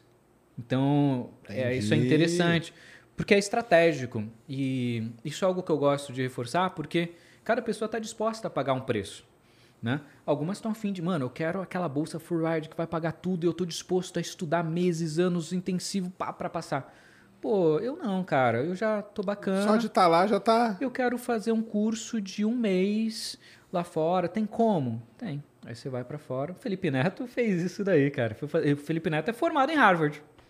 Ah, então, é, é esse ponto aí. Então, isso aí que entra num ponto Pois é, pô. crucial, né, cara? Porque o que acontece? A Mas- galera. Mas, a formação foi boa, tá? Antes que a galera comece a zoeira, foi Entendi. um puta curso maneiro. É, não, então, porque tem isso, né? Porque é, o negócio de educação, né? Quando você compara com outro país, é um negócio muito complicado, né, cara? Porque, por exemplo, graduação. Como que é a graduação de engenharia em Harvard, por exemplo? É totalmente diferente da engenharia daqui, né? Ah, com certeza, com certeza. A, gradu, a a própria graduação é um negócio co- Com diferente, né? certeza, e eles têm um foco gigante para prática. Isso. Eles, por exemplo, no Brasil, para você passar, você precisa tirar nota 10, né? De, de 10 pontos que você precisa para as provas, tal, né? Só prova. Módulo 1, módulo 2, no máximo alguma outra coisa. Lá fora, 20% é presença, 10% é participação em aula, ou- outros 20% é projeto, 50% prova. Então, é muito prática. Isso, é prática. Mas eu falo assim, até o curso em si, ele é diferente, né? Ele é diferente. E aí, até, eles recebem aqueles nomes lá, né? Como que o pessoal chama? Majors, minors. Majors e minors, sim. Isso, né? O que, que é um major, o que, que é um minor, pra galera entender. Major é a sua graduação principal. Vou fazer direito, Boa, medicina, engenharia e etc. Só que lá eles têm uma pegada de uma subespecialização. Então, pô, eu quero ser engenheiro, mas eu queria ser um engenheiro com foco em robótica. Aí você faz um minor de robótica. Ou você pode ser um engenheiro e fazer um minor de astrofísica. Ou um minor em política. Ou um minor em música. Um amigo meu se tornou se formou em engenharia, em engenheiro da computação e minor em espanhol. Então você tem essa liberdade. Mas aí o minor aqui pra gente, porque aqui não existe esse conceito, né? Não existe. E teve até gente no passado que acabou até confundindo na explicação, falando que tinha vários diplomas e tal. Esse que é o ponto. E- né? Esse é um ponto importante. E tem que prestar atenção, porque o que acontece? A galera vai lá, faz um minor desses aí, né? Você fez aqui, por exemplo, fiz geofísica, agora eu posso lá fazer um minor em engenharia de Minas, sei lá, entendeu? E aí eu pego e meto no currículo que minha graduação foi feita lá em Harvard em engenharia de Minas. Como quando chega aqui, a galera não entende? A galera compra essa, essa ideia, né? Então isso aí é um negócio muito complicado, né, cara? Essas definições são, cara. Eu, eu sempre tomo muito cuidado ao falar dos termos. E eu gosto de explicar os termos porque é diferente, né? Então, se você, você pode fazer um major, uma faculdade, e, e lá, curiosidade, lá é quatro anos, não é cinco, Sim. né? É um ano a menos. E você pode fazer quantos minors você quiser. Exatamente. é. Então, você pode ter cinco formações. Um major e quatro minors. Cinco formações só em quatro anos. Não significa que você tem cinco graduações Exato. né? Você tem aquelas subespecializações. Né? É, mas não tem esse conceito no Brasil. Até não tem nenhuma palavra para traduzir É, minor, não tem cara. nenhuma palavra, né? É, aí Então, aí não eu tem. gosto de usar o termo original. Falar ah, major minor mesmo, É. porque não tem. Mas aí quando tem gente que vem pra cá e enfia isso como uma graduação, né? Não, Aqui po- cá, não, né? não pode. Daí É, tem, mas- tem- mas tem gente tem- que... Eu acho que um dos maiores cancelamentos da internet Foi por causa disso, é. foi por causa disso mesmo. É, exatamente. Mas aí, assim, é, é porque eu, quando vi, eu entendi, porque assim, eu conheço. Não, eu também é porque entendi, eu é. conhecia, eu já estava na. Eu também da entendi na hora. Eu vi, e ah, tal, ah, né? massa, eu, eu né, já me liguei quando falou, né? É, Mas pra só quem que não aí, conhece. pra né? quem não conhece, acaba, acaba entrando com esse negócio, né, cara? Isso aí é muito. E, e isso aí é uma coisa que eu acho que. Por exemplo, quem quer ir pra fora, né? Galera aí que tá, que tá se empolgando e vai querer ir, é, é legal você parar pra ler essas coisas e entender, né? O que, que é o major, o que, que é o Sim, mi- sim. minor, como que é uma graduação, o que, que ela faz, o que, que você não faz, de ser mais prática, de ser menos e É, tal. Isso cara. aí que é importante, né? E, é, e modelos educacionais, porque se a gente pega Estados Unidos, é, eles querem formar os, os novos é, líderes do mundo, sejam eles políticos, sejam eles no, no mercado, né, bilionários, etc. né? Quando a gente pega outros países, vai para Oxford, por exemplo. Cara, intelectualidade. A galera quer estudar, cara. E não é à toa que veio. É, é- é o nível. Quando você pensa em Estados Unidos, gente- eu, eu penso na hora dos meus coordenadores do MIT pegando aprendizado em inteligência artificial, pegando fundos do governo é, de- e, e criando uma empresa, e eles fizeram isso, e dando, sei lá, 10% da empresa para quem investiu colocou os fundos de pesquisa, e eles tendo 90% e desenvolvendo tecnologia com aquilo que eles estudaram e desenvolveram na pesquisa, na ciência, criando uma startup, uma empresa e fazendo esse negócio gerar dinheiro. Quando eu vou para Oxford, cara, eu já lembro de Alice no País das Maravilhas. O cara que escreveu isso, mano, imagina a brisa, ou imagina o nível de intelectualidade Sim. no sentido criativo, né? Eu penso nesse nível intelectual. Tolkien, né? Toda essa galera é uma outra, outra pegada, né? acadêmica, né, cara? Muito mais voltado para o intelectual, muito mais até próximo do, dos gregos, né? É, né? Do Império Romano, daquela linha ali de, do mano, vamos estudar o conhecimento, né? Uhum. Sem pensar num, num outro lado. E o Brasil tem muito dessas linhas europeias na educação. Por Porque isso foi a influência, né? Com certeza, Portugal, Espanha, é, Fran é, França, não tem é. nem que falar, França. Vem influência e, direto. E quando a gente. Essa, essa tua provocação foi linda. Pensa no país que tu vai ir. Porque tem muita gente que me acompanha e fala, cara, quero ir para Portugal. Você acha que é maneiro? Depende. Portugal é melhor que o Brasil? Pô, tá na Europa, né? É, do ponto de vista, talvez, até de geolocalização, faz sentido, cara. Né? Se tem um trabalho que você ganha em euro, moeda que está valorizada, porque o real não tá tanto, Sim. faz sentido, né? É, você conseguir viajar, é muito barato você viajar entre os países da Europa, da Europa, faz sentido. Modelo educacional, talvez Portugal seja mais teórico que o Brasil. França, mais teórico que o Brasil. Ah, mas é que eu criei para fora porque eu não consigo me desenvolver muito bem profissionalmente, eu estudo, mas está meio distante do que o mundo real pede. Então, talvez não sejam bons países para você ir. Vá para algum país que foca mais no momento de mundo. Né? Então, essa percepção é muito importante mesmo, é, cara. Não, tem que ter. Isso aí é é o que você falou no começo, né, cara? É, eu quero ir para fora. Vamos lá, cara. Primeira coisa, né? é para qual? No, nos seus alunos aí, qual que é o ranking? É como, assim, de país? Ah, você falou, é Estados, Estados Unidos. Unidos. Canadá, Inglaterra, Austrália. Aí vem Coreia. Portugal tem tá alta também. China tem tá alta também. Né? E esse lance do cara ter passaporte, ter dupla nacionalidade, portuguesa, italiana e tal, isso aí influencia na hora dele escolher? Ah, muito pouco, cara, muito pouco. É, né? É, praticamente nada, assim. Entendi. Influencia 1%. Tá. Então, não tem. Até porque a análise é feita Sim. Né, de maneira indiferente, não tem uma, uhum. uh, um benefício, você não tá, tem maior, melhor colocação por ser. So, uh, só na Europa que você ter uma cidadania de algum país que faz parte da, da União Europeia, caso você queira estudar na Europa, você ganha um desconto de mensalidade. Legal. Não te ajuda na aplicação.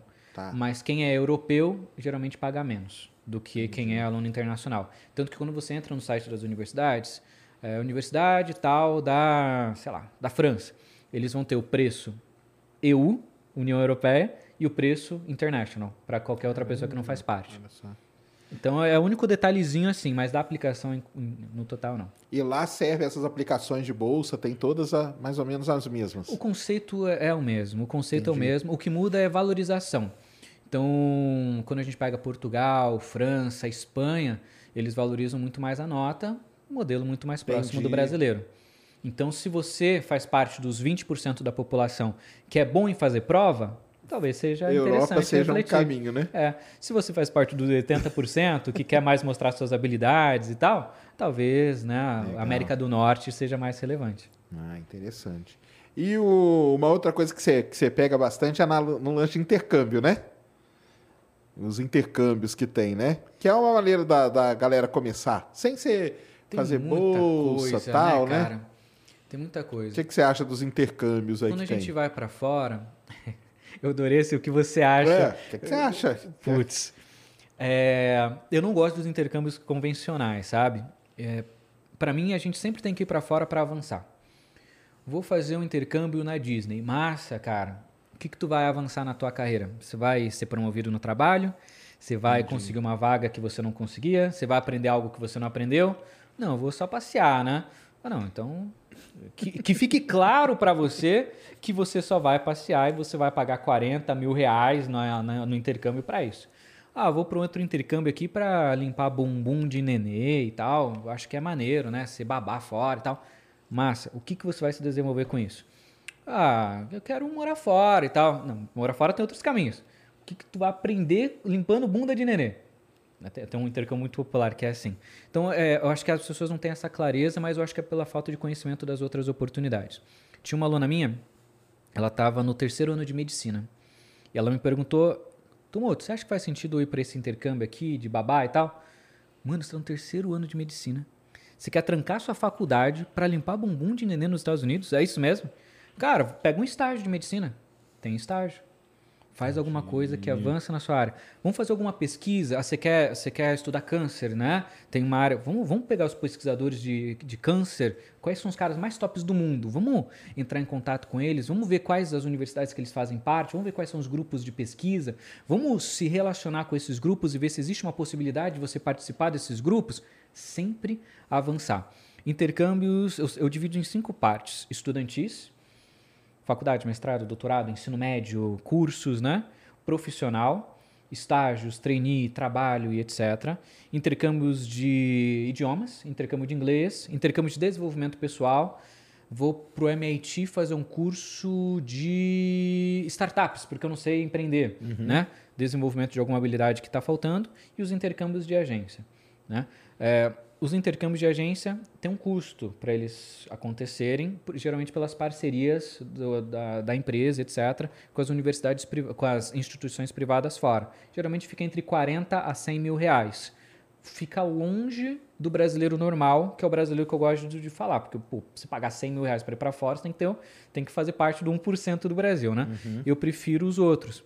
Se você vai estudar fora, tem bolsa, então dá para ir de graça. Se você vai trabalhar fora ou algum intercâmbio profissional, você vai ganhar salário, então você consegue fazer elas por elas. Intercâmbio de idioma tem vários gratuitos. Tem diversos lugares do mundo. Cambridge, uma metodologia de inglês super conceituada, tem escolas em mais de 70 países e tem uma parte que eles separam, inclusive para brasileiros, de graça. Só chegar lá e fazer o curso. Né?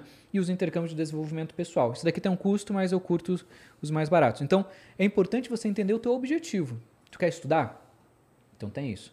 Quer trabalhar? O que, que tu quer trabalhar? Nunca trabalhei na vida, não. Então você não vai trabalhar, você vai conquistar experiência. Para conquistar experiência, faz o quê? Estágio. Quanto tempo você pode ficar fora? Dois anos? Vamos procurar um estágio ou um trainee. Posso ficar fora só durante as férias da minha faculdade, ou do meu mestrado, ou do meu doutorado, que é de um mês, dois meses. Então vamos fazer um estágio de verão, um summer job. Vamos fazer um estágio de inverno. E aí você vai fazer esse estágio ou em grandes universidades ou em grandes empresas. Harvard tem, Google tem, NASA tem, grandes empresas têm. É, eu quero trabalhar. Massa, já está formado? Tem experiência? Quanto tempo de experiência? O suficiente para você conseguir o trabalho fora? Para você chamar atenção num processo internacional? Ou ainda falta? E aí a gente considera um planejamento. O que, que aumentou durante a pandemia? A maioria dos países desenvolvidos e com economias aquecidas estão com falta de profissionais. Estados Unidos, Canadá, Inglaterra, etc. Então a galera, eles aumentaram uma lista que eles têm de vistos para trabalhadores profissionais. Então hoje é muito mais fácil um, qualquer pessoa formada conseguir um trabalho fora do que há 10 anos atrás.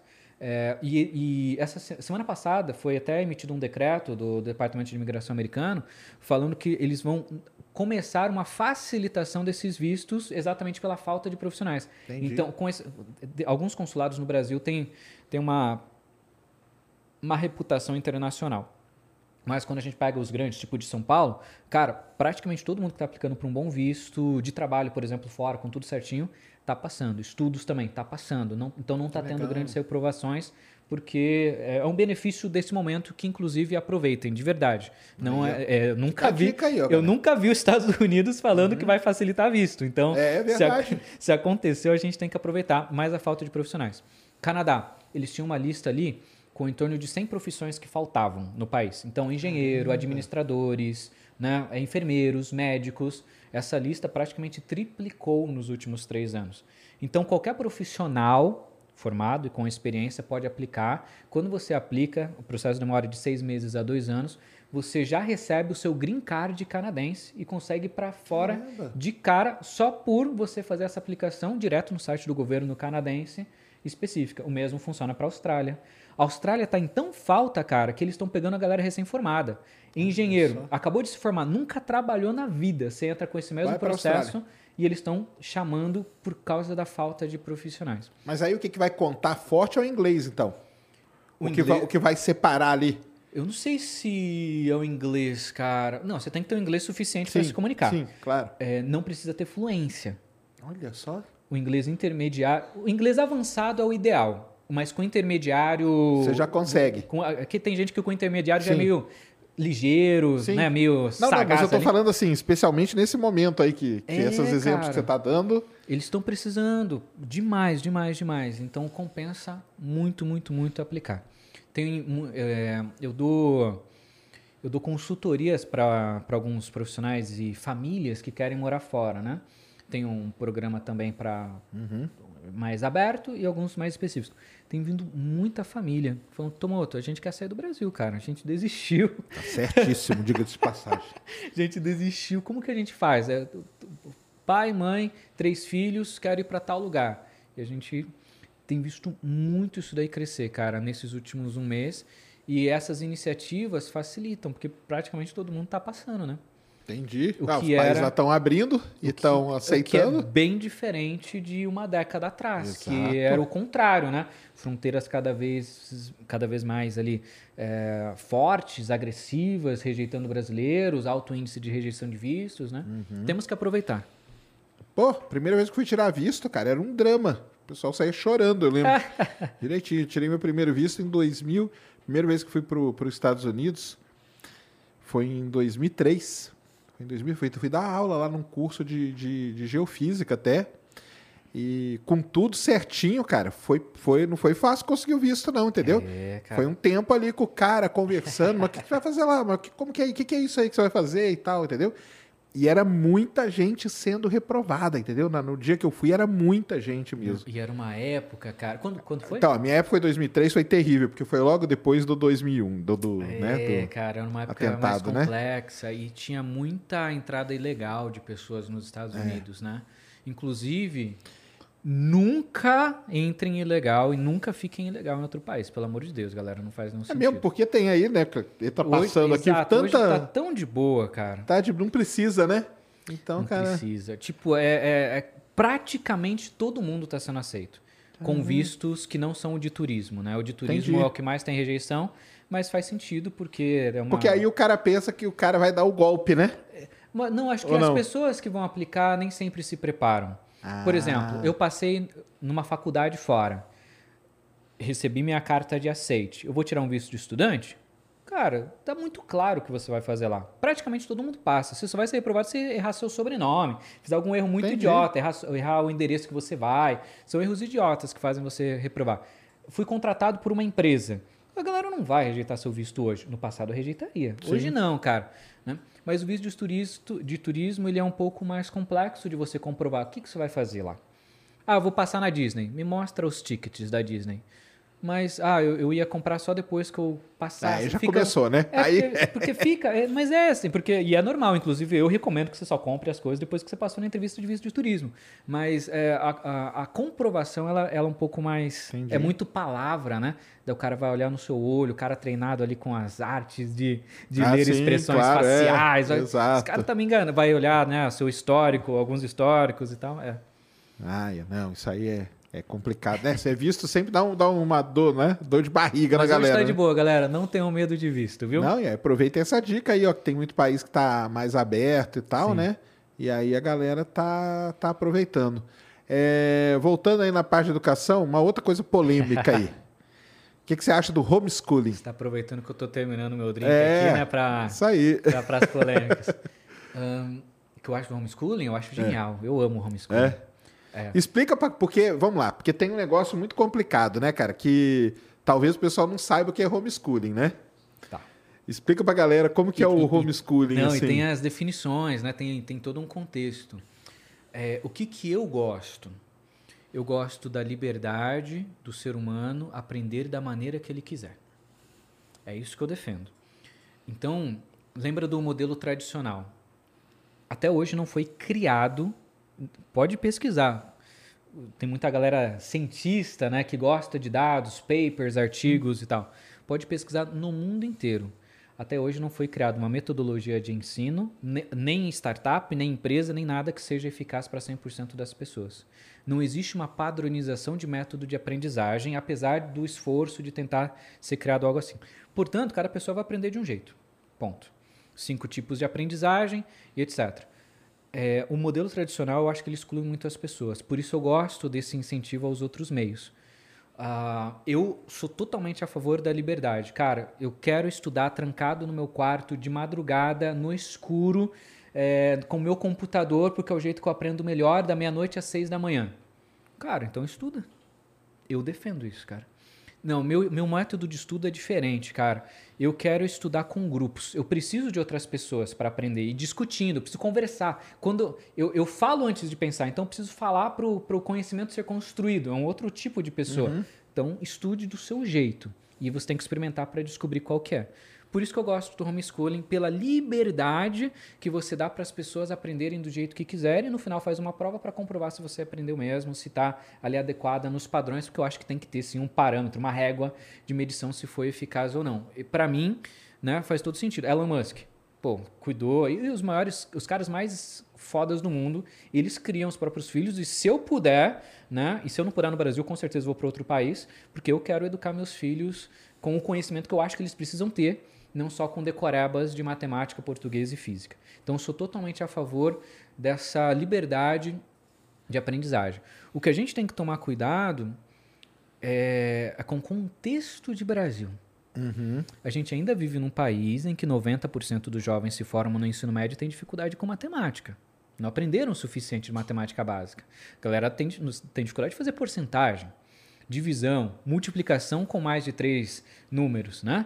É, a gente ainda vive num país em que 70% dos jovens se formam no ensino médio e saem praticamente analfabetos funcionais, não conseguem diferenciar vírgula, ponto, vírgula e ponto, não conseguem escrever um e-mail sem fazer algum erro de, de gramática, né? ou, ou alguma coisa correlacionada ali com o português.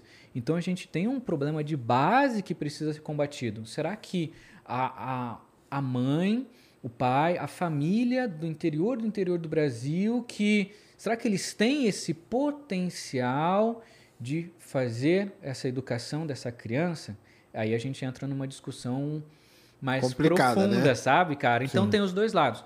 Eu sou totalmente a favor da liberdade, É, mas eu me preocupo em como essa liberdade vai ser utilizada, apesar de eu querer ter ela para educar os meus filhos, porque eu sei que eu educaria melhor do que o sistema, como essa liberdade vai ser utilizada pela massa. Entendi. Esse é meu ponto. Entendi. Esse é meu ponto sobre homeschooling, cara. E, e é importante, não tem certo e errado, né? É uma discussão, né? É, isso aí. Chegou a ser falado, né? Mas depois morreu esse assunto, né? Que no Brasil iam, né? Iam tentar e tal, mas depois, depois deu uma... morreu, né? Eu acho que continua em discussão, acho que tá Continua, tão né? avançando Será? a discussão Ah, no. é. É, então, o Brasil tem esse problema, né, cara? Como que vai fazer lá o sertão do sertão? Alguém vai fazer um homeschooling, né? É, e eu me preocupo, né, cara? Por outro lado, como que a gente obriga as pessoas a ir para um sistema que a gente já sabe que não funciona? Exatamente. Então é uma discussão muito mais profunda do que. Mas aí, se o cara coloca a internet boa lá no, no meio, ajuda, não ajuda? O que, que você acha? Isso que tem, essa inclusão aí ajudaria muito, né? Aí a gente tem novamente perfil, né? Nem todo mundo consegue aprender sozinho. Sim. Precisa ter alguém ali, né? Pra... É, eu tenho, eu faço parte, graças a Deus, graças a Deus não, né? Porque todos os perfis são bons. Mas eu sou muito feliz porque eu consigo aprender qualquer coisa sozinho, cara. Vejo um vídeo de YouTube, eu aprendo. E eu sei que muitos dessa nova geração também têm essa tendência. Mas nem todo mundo tem essa habilidade. E tá ok, tá ok. A gente tem que Tem a aceitar. pessoa que precisa ter ali um tutor, um mentor, né? Alguma cara. coisa para ir guiando, né? Exatamente. Para ir guiando né? nessa. E aí tem toda uma, um- uma complexibilidade. Imagina só, igual tu falou, no sertão do Brasil. Desculpa, o cara lá longe, né? Como que eu sei que o cara não está na escola para estar estudando? Ah, E se ele está trabalhando?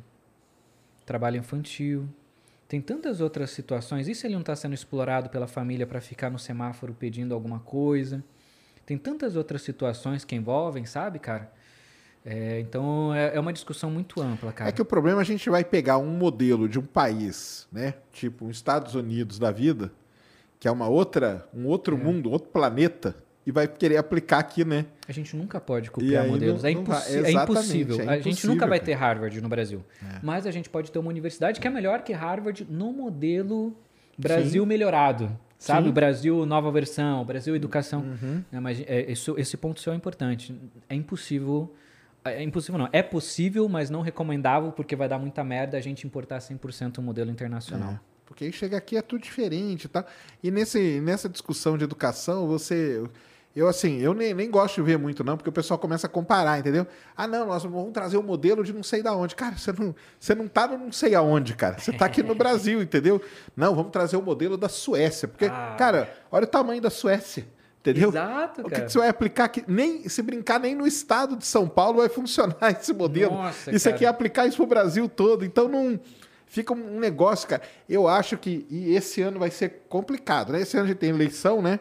E com certeza a educação vai ser um ponto aí altamente discutido, né? Ah, tem que ser, né? Depois de ser, dois né? anos, muitas escolas públicas paradas, universidades Exatamente. paradas. Cara, os jovens perderam dois anos de vida. É. Generalizando, né? A maioria. Porque as escolas não conseguiram se Sim. preparar a tempo. Não, não conseguiram. E, e, o problema é que a discussão vai ser isso aí, cara. Ah, não, vamos trazer aí o modelo da Suíça para hum. aplicar aqui. Cara, sabe onde fica a Suíça? Já viu o tamanho do país? Você não vai aplicar, cara. Para mim, tudo isso daí é punhetagem mental. É. É por aí. Porque mesmo. são pessoas que. Aí a gente pergunta: o que, que você fez na Suíça? Você estudou lá? Quantos é, anos você estudou? Quantos exatamente. anos você morou lá mesmo? Qual foi a faculdade? Qual é. o mestrado? Né? Ah, você fez pesquisa? Qual pesquisa? Né? Ah, é que eu gosto do modelo de Singapura. Massa, cara. É que eu li no livro tal. Legal, mas você já foi lá? Já viu a alta taxa de suicídio que tem entre os alunos universitários da Então, as, as pessoas, elas veem uma partícula de conhecimento, pegam aquilo como verdade sem entender conceito, sem, contexto e principalmente a minha maior crítica é sem entender a vivência real. Sim. Porque dá para a gente escrever um livro e, e aprender muito. Mas e quando você vivencia aquilo por anos, só aí que você entende de fato na pele o que, que aquela galera passa. E aí você consegue falar. Né? Então, esses intelectuais que, que eu brinco que é de punhetagem mental, é, intelectual, eles só ficam falando de teorias. Eu acho massa, cara. Mas eu acho que só com a vivência real, entendendo o contexto que a gente consegue perceber e trazer para a gente. E, de fato, impossível a gente internalizar um modelo fora. É. Só pegar boas práticas e mesmo assim vai demorar alguns anos, décadas para fazer, né, cara? Com certeza. É, teria que fazer uma mes mesclar alguma coisa, né? Considerar todos esses problemas que tem no Brasil, né? Para ir criar um novo um novo modelo. Esse modelo aí do ensino médio, o novo, é, um, foi, é uma tentativa, né? É uma tentativa, é uma tentativa eu acho de... válido, né, cara? É, só vai demorar alguns anos ou décadas para se adaptar, né? Isso. Então, e aí? E até lá, né? eu, eu sempre me preocupo com isso, cara. E até lá? Porque o cara que tem 17 anos ou 16 anos, está no terceiro ano do ensino médio, ele não vai pegar isso. O cara que está no primeiro ano do ensino médio, ele vai pegar a versão teste. Não uhum. vai ser bom o cara que está no ensino fundamental hoje, ele vai pegar a versão teste melhorada, que também não vai ser boa. E o universitário, que passou dois anos sem ir para a faculdade é, e está num modelo, sabe? É, o, o, que me preocupa é, é onde essa, o que, que essa galera está deixando de conquistar, eles estão perdendo por causa de erros do sistema, cara. Por, por essa falta de carinho dos nossos governantes né, em relação a, aos jovens. Com certeza. E como que a pandemia afetou, você acha, tudo isso aí? De maneira decisiva, né? Nossa, eu tenho dois filhos que estudam e vou te falar, cara, a escola não tá. O meu, o meu grande problema é esse, cara. Minha, minha grande crítica é isso. Que a escola nunca se preparou, e você via claramente, cara. É. Quando o professor tinha que ligar uma câmera e um microfone para dar aula, ele não conseguia, cara. Putz, cara. ele não conseguia. E aí, sabe o que para mim pegou muito? O cara queria dar a mesma aula que ele dá ao vivo online. Nossa. Aí, cara. cara, como que eu pego meu filho e falo, ó, você vai ficar sentado aqui, ó, em Sozinho. casa, na frente do computador que durante. Ele tá acostumado a ver no tablet outras coisas. Né? Exatamente. Né? Você vai ficar aqui, ó, cinco horas. Pre... Cara, não dá. Ah, tinha que ter tido uma. E não teve a mudança, né? Eu tô me remexendo aqui na cadeira.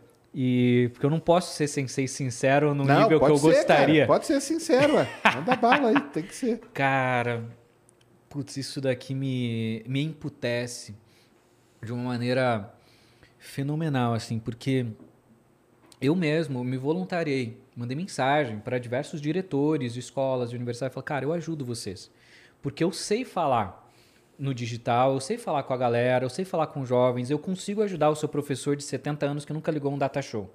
Eu consigo até dar treinamento. Pô, ninguém curtiu. Porque a galera, eu falo, me voluntariei, cara, porque pensando na educação mesmo da galera perdendo esse tempo. pô, a galera tá muito mais preocupada com as discussões de como será que vai ser a retenção dos alunos? A retenção não.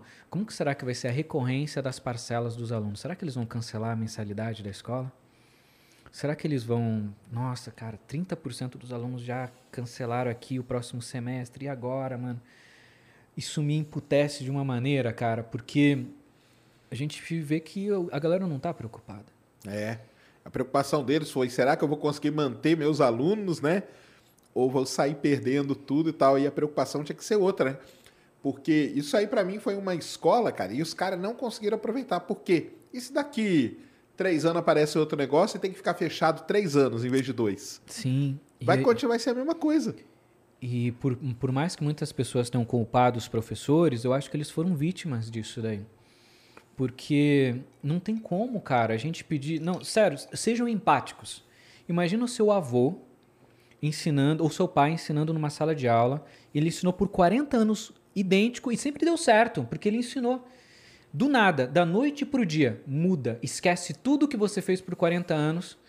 Só que você não vai mudar de qualquer jeito, você vai mudar sozinho, sem incentivo, sem suporte, sem tecnologia, sem nada. É você com você mesmo, com a sua capacidade. Então, eles foi tipo uma guerra assim. É, nós, diretores, empresários ou né, donos ou responsáveis pela educação do país, a gente vai ficar aqui em casa vocês vão para a guerra, vocês são soldados sem armas e o objetivo de vocês é ganharem a guerra contra a galera que está ali cheio de, de canhões e, é bombas mesmo. nucleares. Né? Para mim foi um, um, suicídio do sistema educacional. Foi muito triste.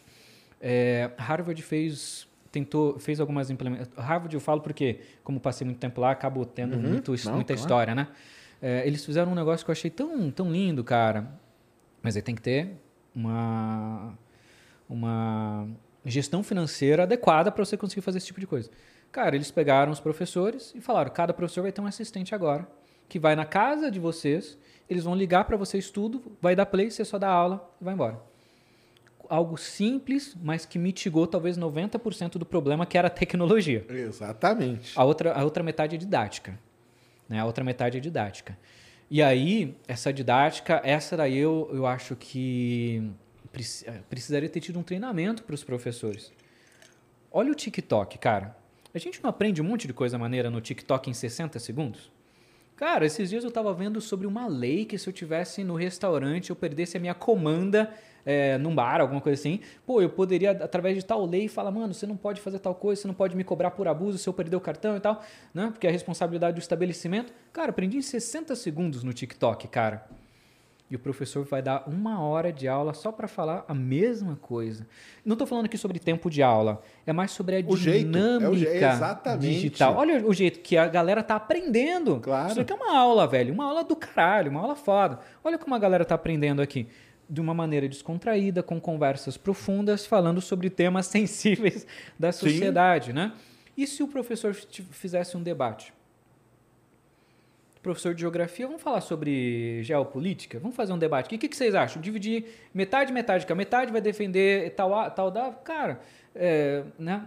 Então, mas isso é técnica. Não dá para a gente esperar que o professor vai fazer isso da noite para o dia, porque ele fez uma faculdade, ele aprendeu X técnicas. O mundo mudou, pandemia, agora ele precisa pegar um outro repertório de ferramentas e a gente precisa dar essas ferramentas para ele, senão não rola. Então, eu também acho que o professor é vítima e os efeitos da pandemia são catastróficos, né, cara? Da, da, da, falta de educação. A gente pode esperar 10, 20 anos aí de atraso, com certeza, só por causa dessa falta de carinho, né, dos nossos governantes. Sim.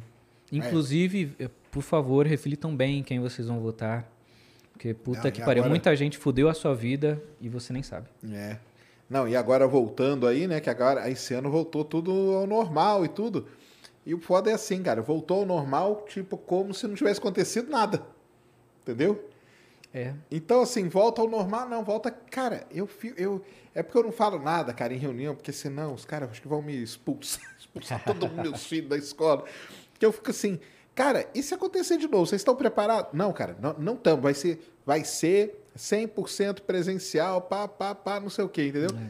Aí vem uma coisa dessa de novo. Ou seja, eu acho que além de tudo isso, se perdeu uma oportunidade daquelas mudanças ali que a gente tá falando, se perdeu uma oportunidade, cara, de, de, de dar uma começar alguma mudança. Eu acho que entendeu? começou até a mudança, sabe, cara? Mas. Será que alguém chegou a Não, acho que muitas escolas, É? muitas, é, acho que as melhores escolas e universidades do Brasil tentaram essa mudança, assim. Só que eles tentaram num, num modelo não científico, né? Eles não foram pesquisar como que a gente aprende online. Como que funciona a neurociência por trás do aprendizado quando você está na frente de um computador? Como que funcionam as dinâmicas didáticas e andragógicas, né, para quem tem mais 18, de você aprender? Então, eu acho que foi muito no vamos arriscar. vamos tentar. Ó, professor, se vira aí. Então, sem base científica, a gente não consegue nem mesmo ter um parâmetro de como começar da maneira mais não perfeita, mas que tem maior probabilidade de sucesso, né? É, eu acompanhei muito meus. Cara, eu fico. Cara, eu não acredito, cara. O professor tá fazendo a mesma coisa que ele faz na sala de aula. Isso não vai dar certo, é nunca, tem cara. como, cara, não Não tem é, como. outro, é outra coisa, é outra, é outra linguagem, E cara. quantas mães não saíram do mercado de trabalho? Tem dados sobre isso, né? Porque a empregabilidade de mulheres tá um tema importante. É, tiveram que sair do trabalho, cara, para ficar cuidando dos filhos em casa. Então a empregabilidade de mulher regrediu algumas décadas aí, né? O que é muito triste, o que é muito complexo. Porque ela era. É, é tipo, ele- é, os filhos tinham dois professores, né? O pai e a mãe, mais o professor. É, é verdade. Essa foi a situação. E aí nisso aí foi. E na, na- nessa parte de ir pra fora, como que foi? O, o impacto aí? Cara, é... Assim, teve um tempo que ficou fechado, aí ninguém foi mesmo, né? Não, eu ia falar que o impacto nem foi tão grande, Ah, é? porque a, a maior parte do meu pessoal, eles são muito conscientes do mundo e, e eles utilizaram esse tempo para se preparar. Entendi. E eles e, eu- eu até trouxe essa outra perspectiva, né? Falei, ó, galera, dólar vai aumentar. É, isso eu falei dois, três anos atrás. Dólar vai aumentar, bolsas de estudos vão sobrar, porque qual que é a maior concorrência dos brasileiros hoje pensando em aplicações internacionais? Chineses. Chinês pode viajar? Não pode. E como que você acha que está a galera lá? Né? Provavelmente, talvez, de uma situação semelhante à do Brasil. Algumas universidades bacanas funcionando, outras nem tanto, mas de maneira, adequa- de maneira geral, ninguém está estudando, todo mundo travou. Vamos acelerar, pessoal? Peguei minha galera, fiz isso, cara, fortaleci. Tô até hoje, inclusive, fortaleci. Fiz um post hoje. Estuda e trabalha pra caralho, estuda e trabalha pra caralho. Só que a gente vai ter que fazer sozinho. Sem depender de sistema, sem depender de universidade, de escola, de professor, de nada. Baixa X aplicativos para você aprender inglês. Vamos estudar agora com aplicativo, cara, para você aprender inglês de graça da sua casa. Vamos entrar nesse, nesse, nesse canal do YouTube. Agora você vai aprender matemática aqui, português aqui. A gente criou um movimento de estudo meio que por conta própria para suprir essa demanda. E aí eu foi aí que eu fortaleci, inclusive, o exemplo dos livros que eu achei na rua.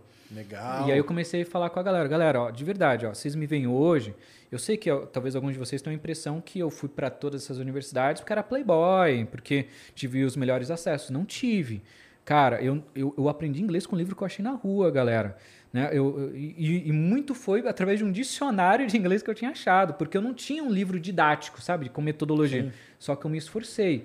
É fácil? Não é. É o jeito mais produtivo? Também não é.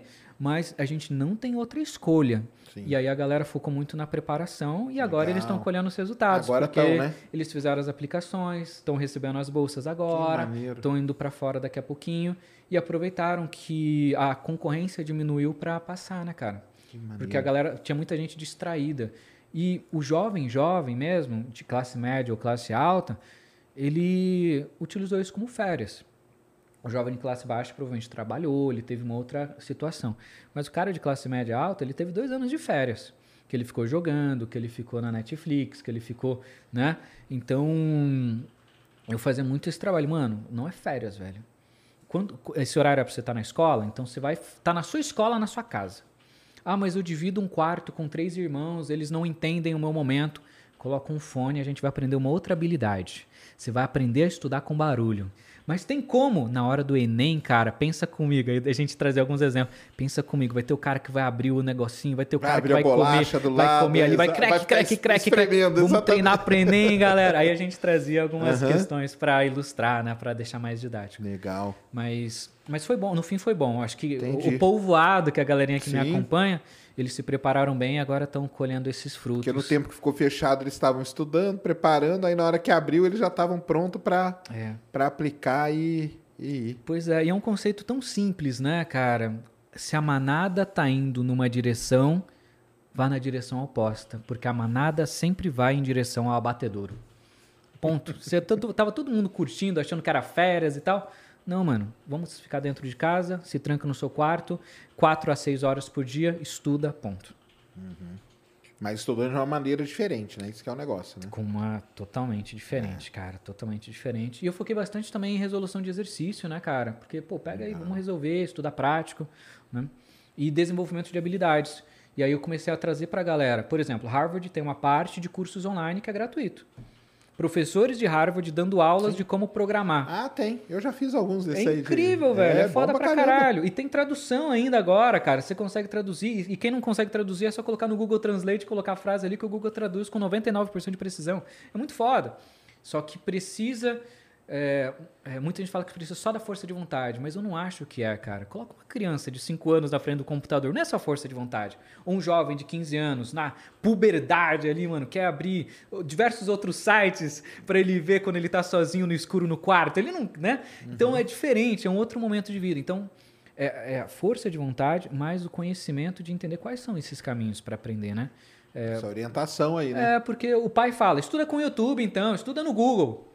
Onde do Google? Só pra começar, né? Onde do Google, que tem tanta coisa. Não, e o Google tem um negócio assim, muito, muito engraçado. Aí, o meu orientador falava, cara.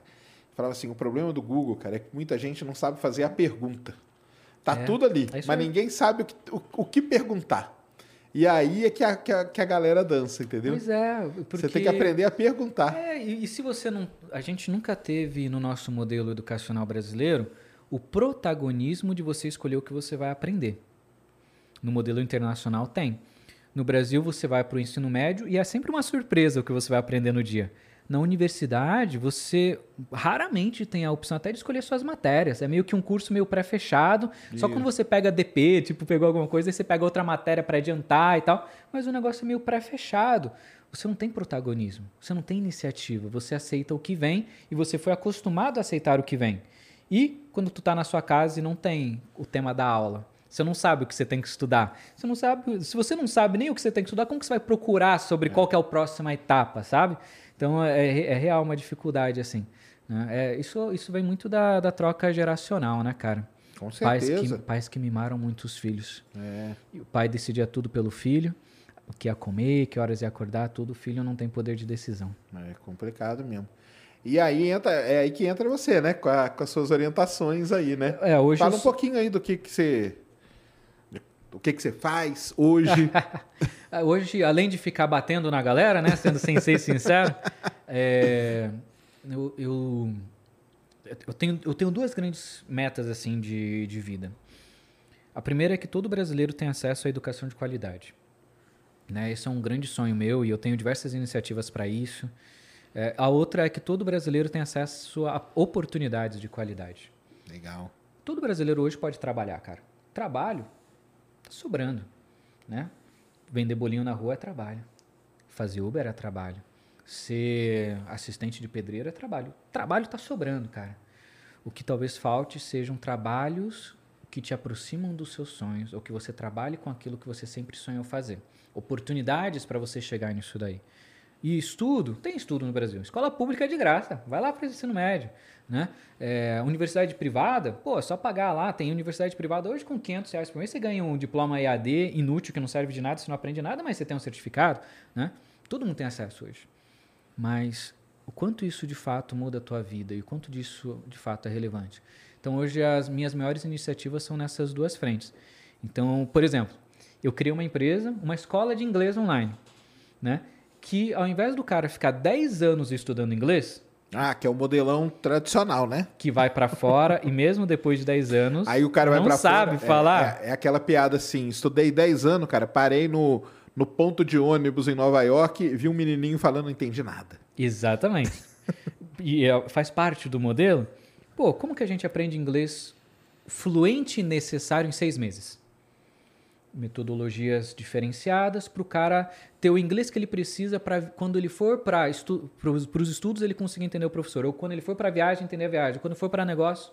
Então a gente criou uma iniciativa nesse sentido. Como que a gente trabalha a mentalidade desses jovens que hoje muitos dizem que nem querem mais fazer faculdade?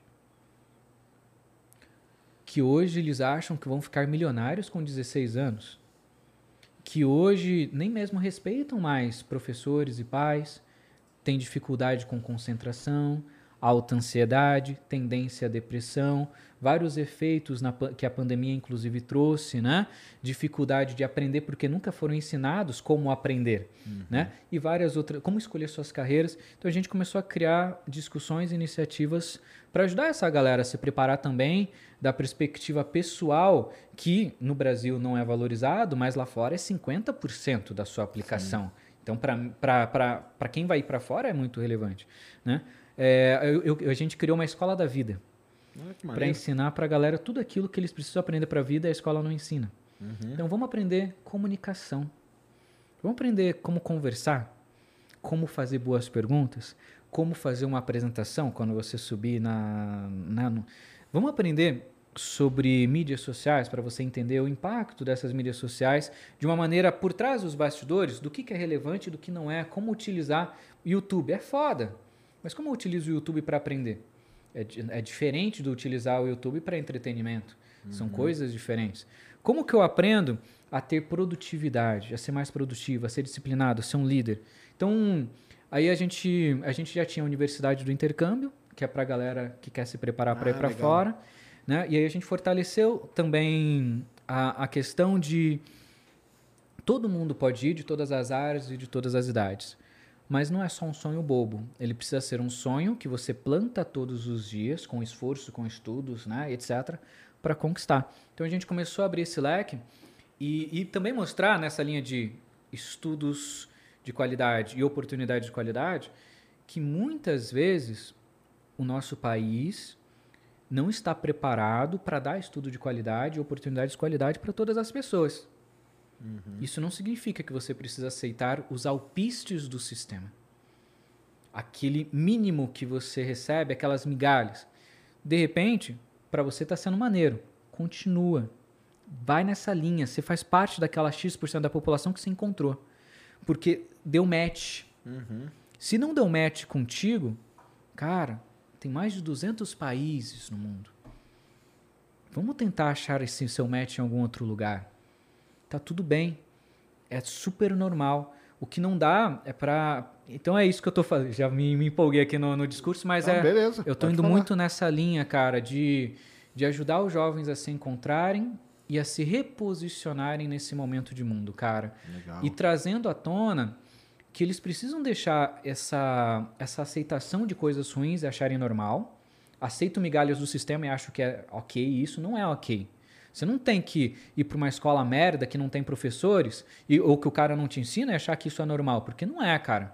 Não é normal você sonhar com uma profissão foda e você ter um chefe que caga na sua cabeça todos os dias num subemprego e que você mal tem grana para pagar seu aluguel e achar que isso não, não é normal, cara. Você pode, e a gente pode muito mais que isso, né? Então eu gosto de ajudar essa galera a se reposicionar e acreditar. Eu acho que a gente traz um trabalho também de muita esperança, sabe? Legal. Porque quando a gente fala dessas universidades fora, né? NASA. Será que um brasileiro pode ir para a NASA? Tem diversos alunos meus que foram. Estão lá. SpaceX, Tesla, Google, Facebook, Harvard, MIT, Stanford, Oxford. Diversos. Dá para qualquer pessoa que está disposta a pagar o preço por isso. Então a gente faz esse, tem essa... que saber, né? O que, como, né? É, como a, gente falou, é, a gente falou um pouquinho sobre isso hoje, mas é uma isso. discussão profunda, né? Sim, mas é... Esse, é esse, esse labirinto aí que você, que você vai destrinchando, né, pra galera. Nesse destrinchando. Seus... E é um trabalho longo, né? Ah, Não é um sim. trabalho mágico, assim, de... Às vezes o pessoal fica frustrado, porque eles me fazem uma pergunta nos stories. Às vezes eu gosto de abrir consultoria gratuita. Hoje eu vou responder perguntas nos uhum. stories no Instagram. E aí o cara pergunta, como passar numa bolsa de estudos? Em 15 segundos eu não consigo falar sobre isso. É tipo você falar assim, como que eu passo na USP? É, Tem até, ó, presta vestibular, óbvio, tem essa resposta, mas não é isso que vai te fazer passar. São três anos de, de estudos no ensino médio, mais nove anos de ensino fundamental, mais X anos de cursinho que vai fazer você passar. É um tempo de preparação. Não- então, né? Mas é isso. E a gente faz esse trabalho muito de esperança, assim, que, que para mim é o que me dá muita alegria, cara. Todos os dias, nos últimos dois anos, ininterruptamente, eu recebi uma mensagem de pelo menos um aluno meu passando numa vaga fora. Olha que legal, é mesmo? É, seja numa bolsa, seja numa vaga de trabalho, no estágio, etc. Né? Porque a gente acabou tendo uma comunidade tão forte, meu, Uhum. tanta gente, que pô, isso é muito massa, cara. É muito gratificante. É o que me dá sim. tesão para viver. Ah, não, tem que ser. É, eu falo, cara, eu falo, tem que ir embora, galera. Embora. Vai ficar fazendo o que aqui? não, é fogo, cara, porque aqui é muito, você é macetado todo dia pelo é sistema, entendeu, cara, cara? você é macetado. o sistema não deixa você fazer nada, o sistema não quer que você faça nada. Então você tem que. O que, que você vai fazer? Não tem, cara. E, e é isso que você fala, né? A oportunidade está lá. Se você for, for orientado da maneira correta, o que, que você vai fazer, como você vai fazer, tem, tem para todo tipo de É. pra pessoas, né? mundo, Para cara. todo que. E depois, uma outra coisa. Depois que você vai, é isso é até um negócio legal. A galera que vai depois, a maioria fica, né? Como que é esse lance de Da minha voltar? galera, a maioria uma- volta. Volta? Quase Acaba todo voltando? mundo volta, mas é porque eu trato isso de uma maneira muito importante Hum. dentro da minha comunicação, dos meus programas e tudo. Menos as consultorias, quando a família quer ir embora, porque Tá, a aí porque família vai ficar quer mesmo e abandonar o. Brasil mesmo, né? mas é por uma situação mais diferente. Às vezes ele foi assaltado, por exemplo, na pandemia, Sim, tá, tá. tendo muita coisa aqui em São Paulo, é, ele foi, sei lá, aconteceu alguma, algum trauma muito Entendi. grande com o país, seja do ponto de vista profissional, estudantil ou de segurança, ou até de saúde, que eles querem ir para fora. É, da, da galera, da maioria do pessoal, eles vão. E eu sempre falo, mano, aprende e volta. Entendi. Pra vir pra cá, pra E passar trazer- a experiência, né? Imagina que massa, cara, você fazer. Você tá no seu doutorado, você faz uma graduação, um doutorado sanduíche, fica um ano fazendo doutorado numa top universidade como Harvard, aprende, vê tudo que eles têm lá de tecnologia e tenta trazer para o Brasil. Imagina você fazer a sua graduação fora e voltar para o Brasil. Imagina você ir para um lugar, Stanford, aprende a fazer startups, aprende a fazer startups, mas cria sua startup no Brasil. Né? A gente começa a movimentar. E eu acho que o Brasil, é o que tu falou no, no meio do programa, cara, eu acho foda. A gente precisa dessa reciclagem. Mas a gente só consegue reciclar quando a gente tem inputs diferentes. Ah, sim. Einstein falava sobre isso, né? Sobre é, que a gente não consegue ter resultados diferentes fazendo as Com a mesmas mesma coisas. coisa. Com a mesma entrada É, não vai dar. Então a gente precisa desses inputs fora, vivenciados, para não ter punhetagem mental de pessoas que só Uhum. leram um livro e acham que manjam, vivenciar fora e trazer para o Brasil. Então a maioria da minha galera volta e eu fico, eu falo, cara, legal. vou ficar chateado se você for para uma top universidade, aprender um monte de coisa foda e depois for egoísta e não compartilhar com o teu país. Entendi. Volta, é uma luta árdua, não é uma luta justa, não é uma luta fácil, mas eu não não existe outra maneira, cara, senão a gente perde uma geração. e um dos meus sonhos é, eu falo, cara, eu quero que a gente consiga mudar a educação a um ponto dos meus filhos, ou talvez dos meus netos, espero que sejam os filhos, né? mas talvez, do, eu acho que sendo mais racional serão os netos, que eles prefiram ficar no Brasil. Entendi. Que eles falem, cara, eu não quero ir para Harvard, não quero ir para Oxford, porque no Brasil tem uma universidade melhor do que elas. Não quero trabalhar no Google e ganhar 200 mil dólares por mês, por ano recém-formado. Quero ficar no Brasil porque eles estão pagando melhor. Porque as condições de trabalho são melhor. Porque a segurança é melhor. Porque eu posso sair na rua mexendo no meu iPhone sem medo de ser roubado. Porque é um sonho meu, talvez muito Tá sonhando muito. Exatamente. Talvez seja muito sonho, Não sei. mas é o que eu. Mas me dá energia, sabe? Porque se eu for olhar pra realidade, daí eu desisto. Ah, não, é a Daí eu realidade- falo, a foda-se, realidade. vamos todo mundo pra fora, senão. né? Exato, a É, realidade mas eu é prefiro. Eu, eu tento segurar esse sonho lá no fundo pra. Não, sim, é isso aí que eu falei, né, cara? E Vindo, vindo uma, uma geração nova, e isso aí é legal, né? A pessoa que teve lá fora, teve a vivência, viu como que é, viu como que funciona lá, como que é o modelo educacional, como que é o método que eles usam, por que que dá certo aquele método deles? Exatamente. Por que que tá funcionando daquele jeito? Pô, quando eu voltar, cara, eu vou querer entrar ou numa universidade ou no que for para começar. Porque se vem uma, uma onda de gente que teve essa vivência e vem para cá, aí pode ser que, que chega uma hora que muda mesmo. E muda, porque cara. essa galera, aí você falou assim, ah, porque aí tem que ter o governante. Mas aí essa turma aqui entrando, na- nas universidades e tal, elas vão para cima dos caras. Falam, Cara, vocês estão fazendo tudo errado. O que funciona é desse jeito, é assim, ó, nós tivemos aqui, nós tivemos aqui, o modelo é esse, tem que fazer desse jeito, e é isso que vocês vão ter que, vão ter que mudar. A gente precisa de pessoas inteligentes no nosso país, cara. É, não, precisa. inteligência não é algo que você nasce com. Você estuda, aprende e conquista, né? E a fuga de cérebros está gigantesca, né? Ah, e eu, pref... eu, eu pretendo ajudar ainda mais cérebros que querem fugir do Brasil. só que fujam Aprendam. para melhorarem e conquistarem coisas que vocês não conquistam e depois retornem. Né? Porque a gente precisa dessas pessoas aqui na luta. E a gente não tem pessoas inteligentes nos governando, né, cara? As É. pessoas não sabem tomar decisões. É complicado demais. cara. Você faz pesquisa também? Eu faço, faço pesquisa. Como são Eu pino todo dia. Como são selecionados de maneira genérica, superficial, simples, resumida, quais pesquisas vão receber fundos e quais não, não vão receber Ah, fundos? então. Isso aí é muito complicado. Então, eu tenho assim uma, uma, vamos dizer, uma sorte talvez que eu atualmente as minhas pesquisas elas não dependem do, do governo aqui. Entendi, entendeu? entendi. Então eu tenho pesquisa com empresas é, de fora. Isso. Isso é muito bom, cara. é bom, ma- mas aí, por exemplo, já é um modelo que a Unicamp aplica, entendeu? Que não é todo lugar que tem bem essa abertura. É. um negócio específico dali. Agora, dentro do governo, cara, é complicado demais, né? Porque o que, que você tem que fazer? Você tem que entender. Eu vou falar da minha área que eu sei que é petróleo, né? Então, você quer buscar benefício do governo para fazer pesquisa? Hoje, basicamente, é a ANP, que é a Agência Nacional de Petróleo. Ela abre os editais lá. Só que você tem que saber como que funciona. Pois é. É Tem- aí que eu quero tem os- chegar. É. Tem as entranhas, Pois né? é. Tem as entranhas. Então não é aquele negócio, não é um negócio Não é primeiro que eu justo. não, não é não é nem justo e nem claro. Isso é que é o pior de tudo para mim. Porque até poderia até ser injusto, mas se fosse claro, É. aí beleza, mas não é claro. Então você tem que se ferrar algumas vezes e falar, agora eu entendi o que vocês querem. Aí você vai lá e faz do jeito, aí do opa, jeito que eles querem, ou você conhece alguém, tem. Então, se você as pessoas conseguem fazer pesquisas, existe grana. grana existe. Existe Não grana. existe. Muita gente acha que falta grana. Não. Óbvio que nós somos críticos à diminuição Ah, e tal das não, coisas. Falta, né? né? Não, tem problema de bolsa no Brasil, É, isso tem. eu sou- E tal. Isso aí sempre tem. É, aí não, eu sou um jeito. grande crítico às diminuições, né, demissões, etc. Mas, mesmo assim, ainda tem grana. O meu ponto é, como essa grana é gerenciada? Sim. Ou quem são os escolhidos para receber essa grana? Quem escolhe qual pesquisa passa e não passa? Por qual critério eu escolho se essa pesquisa é relevante para o desenvolvimento do meu país, para a melhoria da economia, para desenvolvimento acadêmico e quais não são? a gente começa a entrar num nível de discussão ainda mais profundo, cara, do porquê talvez o nosso Brasil tenha rankings de educações de educação tão ruins, né? Eu, eu, essa, essa gestão de fundos das universidades, Ah, etc, sim. cara, Isso é terrível.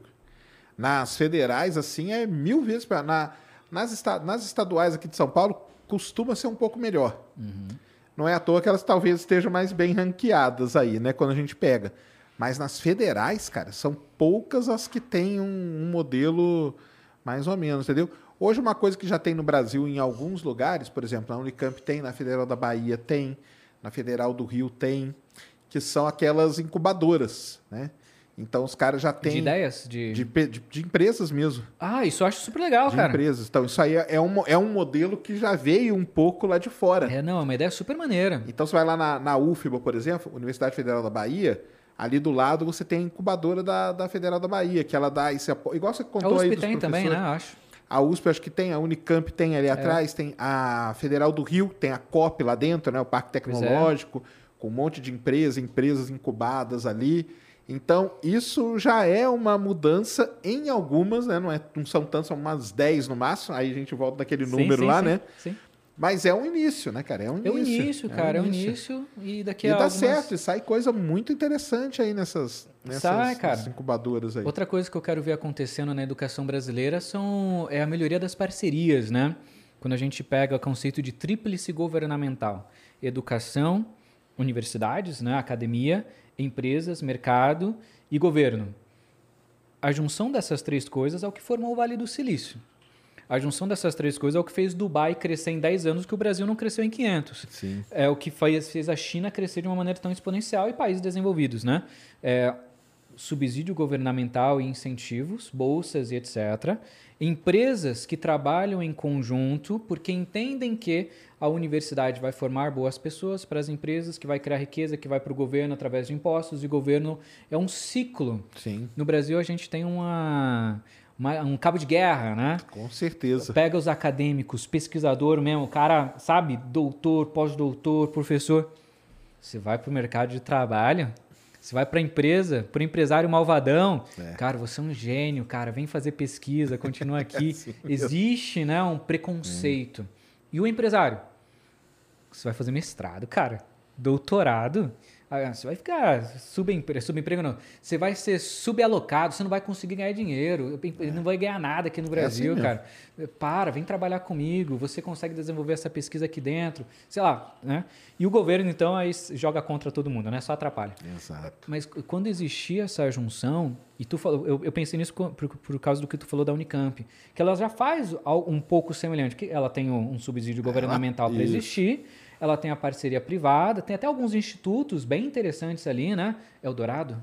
Sim. Tem alguns institutos muito legais ali Tem que institutos, tem prédios lá dentro que foram construídos pela iniciativa privada. E, e as parcerias com as empresas. Isso para mim é fenomenal. É, aí algumas pessoas vão falar, ah, então agora toda a pesquisa tem que virar produto. Não. Tem pesquisas que são em prol da humanidade, em prol do- da, da É, né? intelectualidade. Aí entra naquela da, pesquisa, da, da básica e da aplicada, né? Não é Excelente. tudo que precisa ir para aplicado, né? é, mas, mas também não precisa ser tudo para teórica. Né? Exato. É, a gente pode ter um bom senso ali de construir soluções corporativas e empresariais. É, e isso é um modelo lindo, cara. Todos os meus professores e coordenadores da época do MIT, todos eles eram pós-doutores e todos eles tinham suas empresas. E era incrível, porque ele pegava a grana do governo ou de algum fundo específico de alguma determinada área, mas que tinha né, um incentivo, junto com a universidade. Du- Durante, na universidade eles tinham um laboratório, desenvolvia a pesquisa, fazia os papers e todo o suficiente para a Uhum. Universidade básica, né? subindo de, de ranking. E no, no pessoal, eles tinham as empresas deles que utilizava todo esse aprendizado dos laboratórios. Então andava tudo junto. O professor era milionário, milionário, porque ele criou uma startup de robótica ou de alguma coisa muito foda. A universidade ganhava royalties disso, então a universidade ficava feliz pra caramba porque aumentava o endowment, que é aquela poupança da Certo. universidade, e o governo ficava feliz pra caramba porque retornava através de impostos dos dois lados, sacou? Então é uma roda que gira, não é um cabo de guerra que um tenta tirar do outro ou é. destruir o outro. Aqui é terrível. Aqui você fala, ah, ih, cara, nossa senhora. Poxa vida, isso aí é, é complicado demais, cara.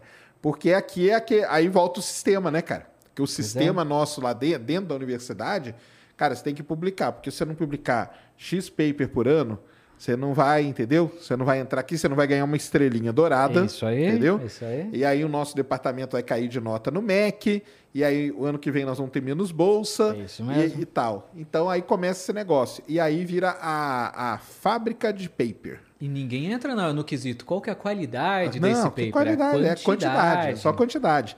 Tem quantos tem que publicar? 30, então beleza. Hoje eu vou fazer 10, amanhã mais 10, e aí sai fazendo Aí você pega mais ou 10 menos alunos igual. lá, faz aí pra mim, alunos. Aí eu só É assino embaixo, jeito, né? Eu, não- eu nem trabalho mais, vocês que fazem aí. Eu ganho salário, mas vocês fazem com sua bolsa de 300 reais por mês. É desse jeito mesmo, cara. Uhum. E é assim, cara, é muito complicado mesmo.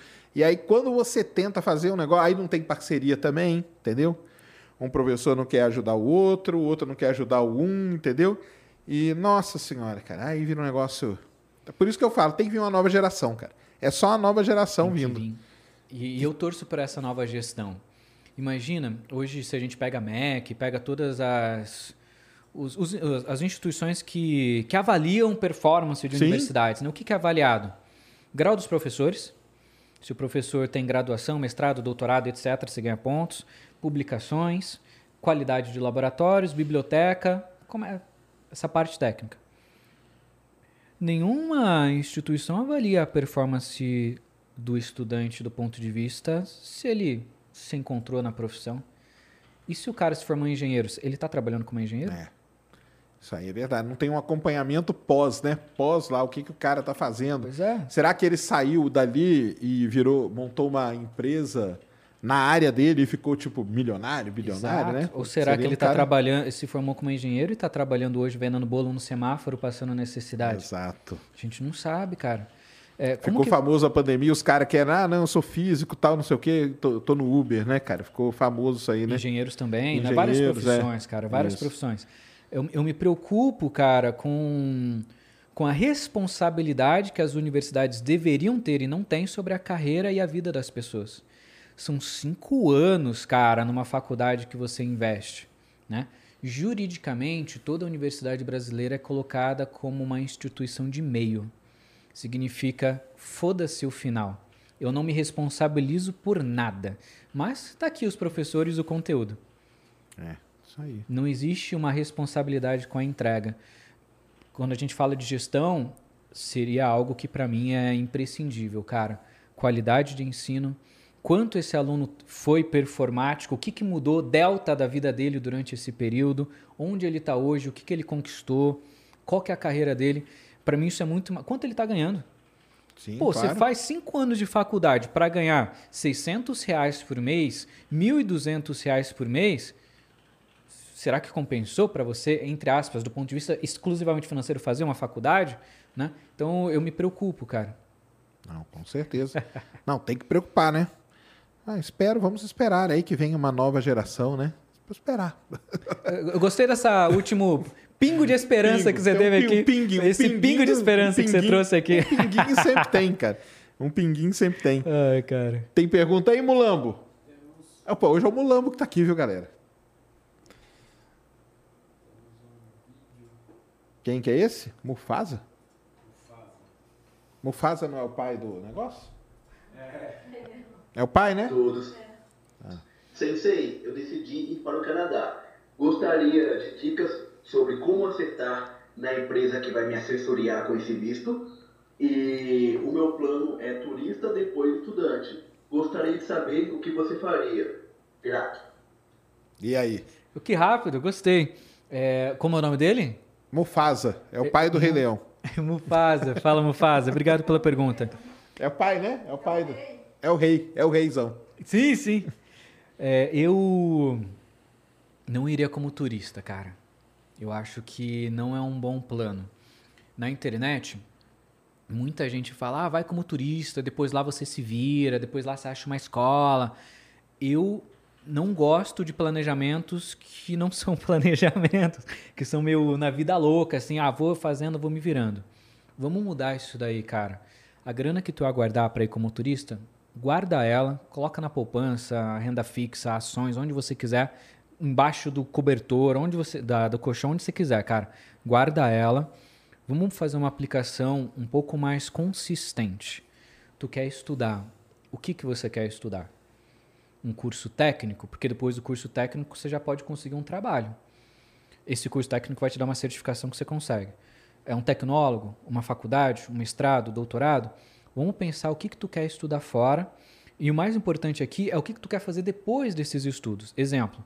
Pô, cara, meu objetivo é morar. Quero me mudar do Brasil mesmo e tal. Quero estudar porque eu quero tirar o meu green card canadense e viver lá. Massa. Curso técnico resolve. Se forma em alguma profissão que tu curte, depois você já consegue emprego. Faculdade já resolve, só que faculdade demora mais tempo de preparação, porque você vai ter que ir com uma bolsa boa. Lembra que no Canadá as aplicações são diferentes para bolsas e para instituições. Então você vai aplicar para a universidade e também tem que aplicar para a bolsa. Bolsa não é automática, tá? É, Lembre-se disso. É, se você vai fazer alguma coisa de pós-graduação, especialização e extensão, tem que tomar cuidado porque elas são, são cursos de pequena duração, até seis meses geralmente, e você tem uma dificuldade de conseguir visto de trabalho depois delas. Então a maioria das pessoas, apesar de existir a possibilidade de continuar, a maioria das pessoas que se formam em pós de especialização e extensão acabam retornando ao Brasil porque como o período é pequeno, não dá tempo de você conseguir uma vaga de trabalho. Mestrado, doutorado e faculdade são os top 3 para você já durante os seus estudos já trabalhar com estágio, com summer jobs, com winter jobs ou até mesmo já conseguindo um trabalho. Só lembra da regra da lei que nesses países você precisa trabalhar part-time enquanto você estuda, então você não consegue trabalhar full-time. Com exceção ao doutorado e ao mestrado que você pode trabalhar dentro da universidade como pesquisador e aí você ganha uma fellowship, um salário super legal é, como pesquisador e você trabalha full time enquanto faz o seu programa. Então, minha já te deu todo o passo a passo aqui, cara. Escolhe o país que você vai. Escolhe um dos melhores 60 intercâmbios do mundo para você fazer. Tu já falou que quer ir para a área estudantil. Sugestão: escolhe programas que tem bolsa, faculdade, mestrado, doutorado. E, e reflita principalmente no que, que você quer fazer depois para você conseguir é, escolher aquele que faz mais sentido para você. Depois disso, você se preocupa com visto, tá? Com carta de aceite na mão.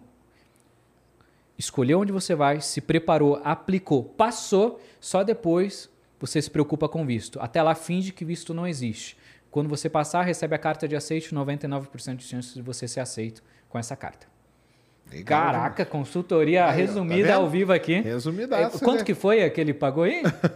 Quantas estrelinhas? 150 Sparks. 150, cara, esse 150 Sparks seu aí valeu demais, cara, de verdade. Grande Brunão. Salve, salve, Sérgio, Ned, Mulambo, abraço enorme em vocês. Tomoto, o trabalho que você faz é demais. Se ninguém te falou, temos que temos que te falar. Vocês falaram sobre as top 500 universidades. Quais são os critérios de avaliação para esse ranking? O sistema educacional vai melhorar? Não perca a esperança. Ah, vai melhorar, não vai. perca a esperança. Qual, qual que é o... O critério... Porque tem vários rankings também, Nossa, né? Nossa, tem muito ranking, tem muito ranking. Tem o ranking da US News, Top Universities. É, esses rankings, é, Brunão, eles são mais representativos. É mais para a gente ter uma visão de como as universidades estão alocadas. Não é um, não é um ranking tipo feito pelo INEP, pelo MEC no Brasil, que vai a fundo, avalia as universidades, pede para a galera fazer uma provinha lá e tal. É, mede quantos livros tem na biblioteca e etc. Tamanho do laboratório, investimento em laboratórios. Então, os rankings eles são mais genéricos.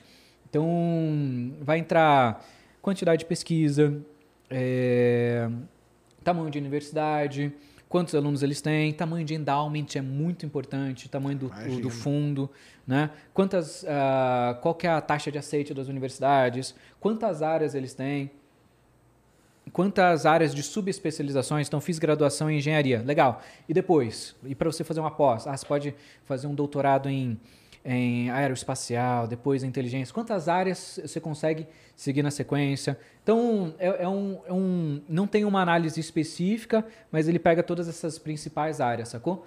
Por isso que, eu acho que o ponto é, não existe uma análise de, de ranking que é a mais adequada, por isso existem várias, e elas são só para referência das universidades, não para você tomar uma decisão em dados, sabe?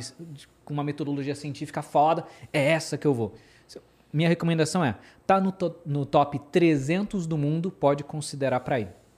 É top. Porque aí esses top 100, 300, tá, normalmente não mudam, né?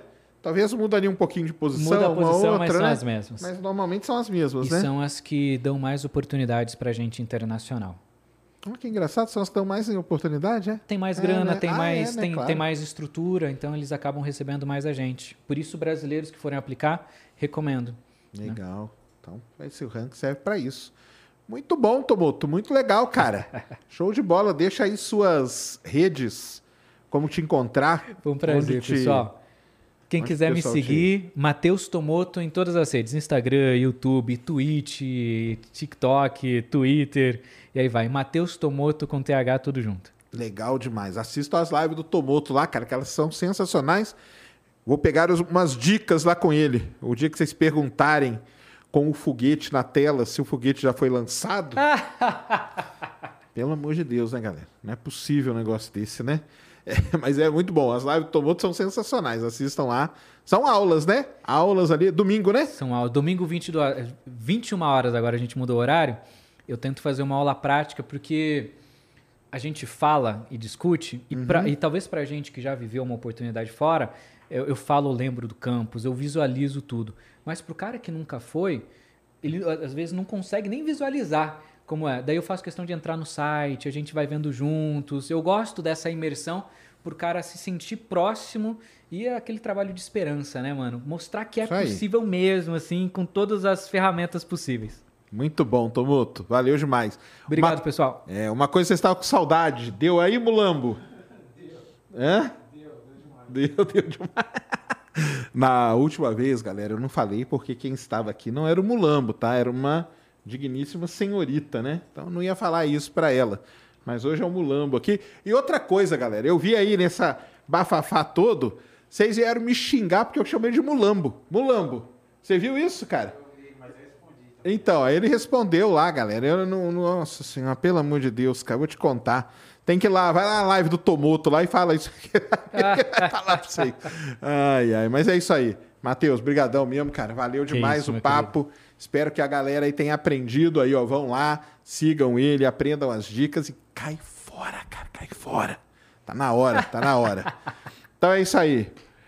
Amanhã estamos de volta, né? Amanhã. Ah, amanhã o grande Álvaro Machado estará aqui. Álvaro Machado, neurocientista, um cara muito gente boa, muito legal. Nos vemos amanhã. Um grande abraço. Fomos.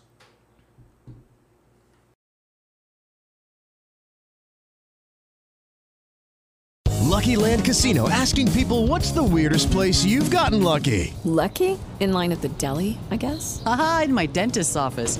More than once, actually. Do I have to say? Yes, you do. In the car before my kids' PTA meeting. Really? Yes. Excuse me, what's the weirdest place you've gotten lucky? I never win and tell. Well, there you have it. You can get lucky anywhere playing at LuckyLandSlots.com. Play for free right now. Are you feeling lucky? No purchase necessary. Void where prohibited by law. 18 plus. Terms and conditions apply. See website for details. Mary redeemed a $50,000 cash prize playing Chumba Casino this year. I was only playing for fun, so winning this was a dream come true. Chumba Casino is America's number one social casino experience. It's serious fun. With over 80 casino style games to choose from, you too could win life changing amounts of cash. Be like Mary. Log on to chumbacasino.com and give them a whirl. That's chumbacasino.com. No purchase necessary. Void where prohibited by law. 18 plus. Terms and conditions apply. See website for details. The voice in the preceding commercial was not the actual voice of a winner.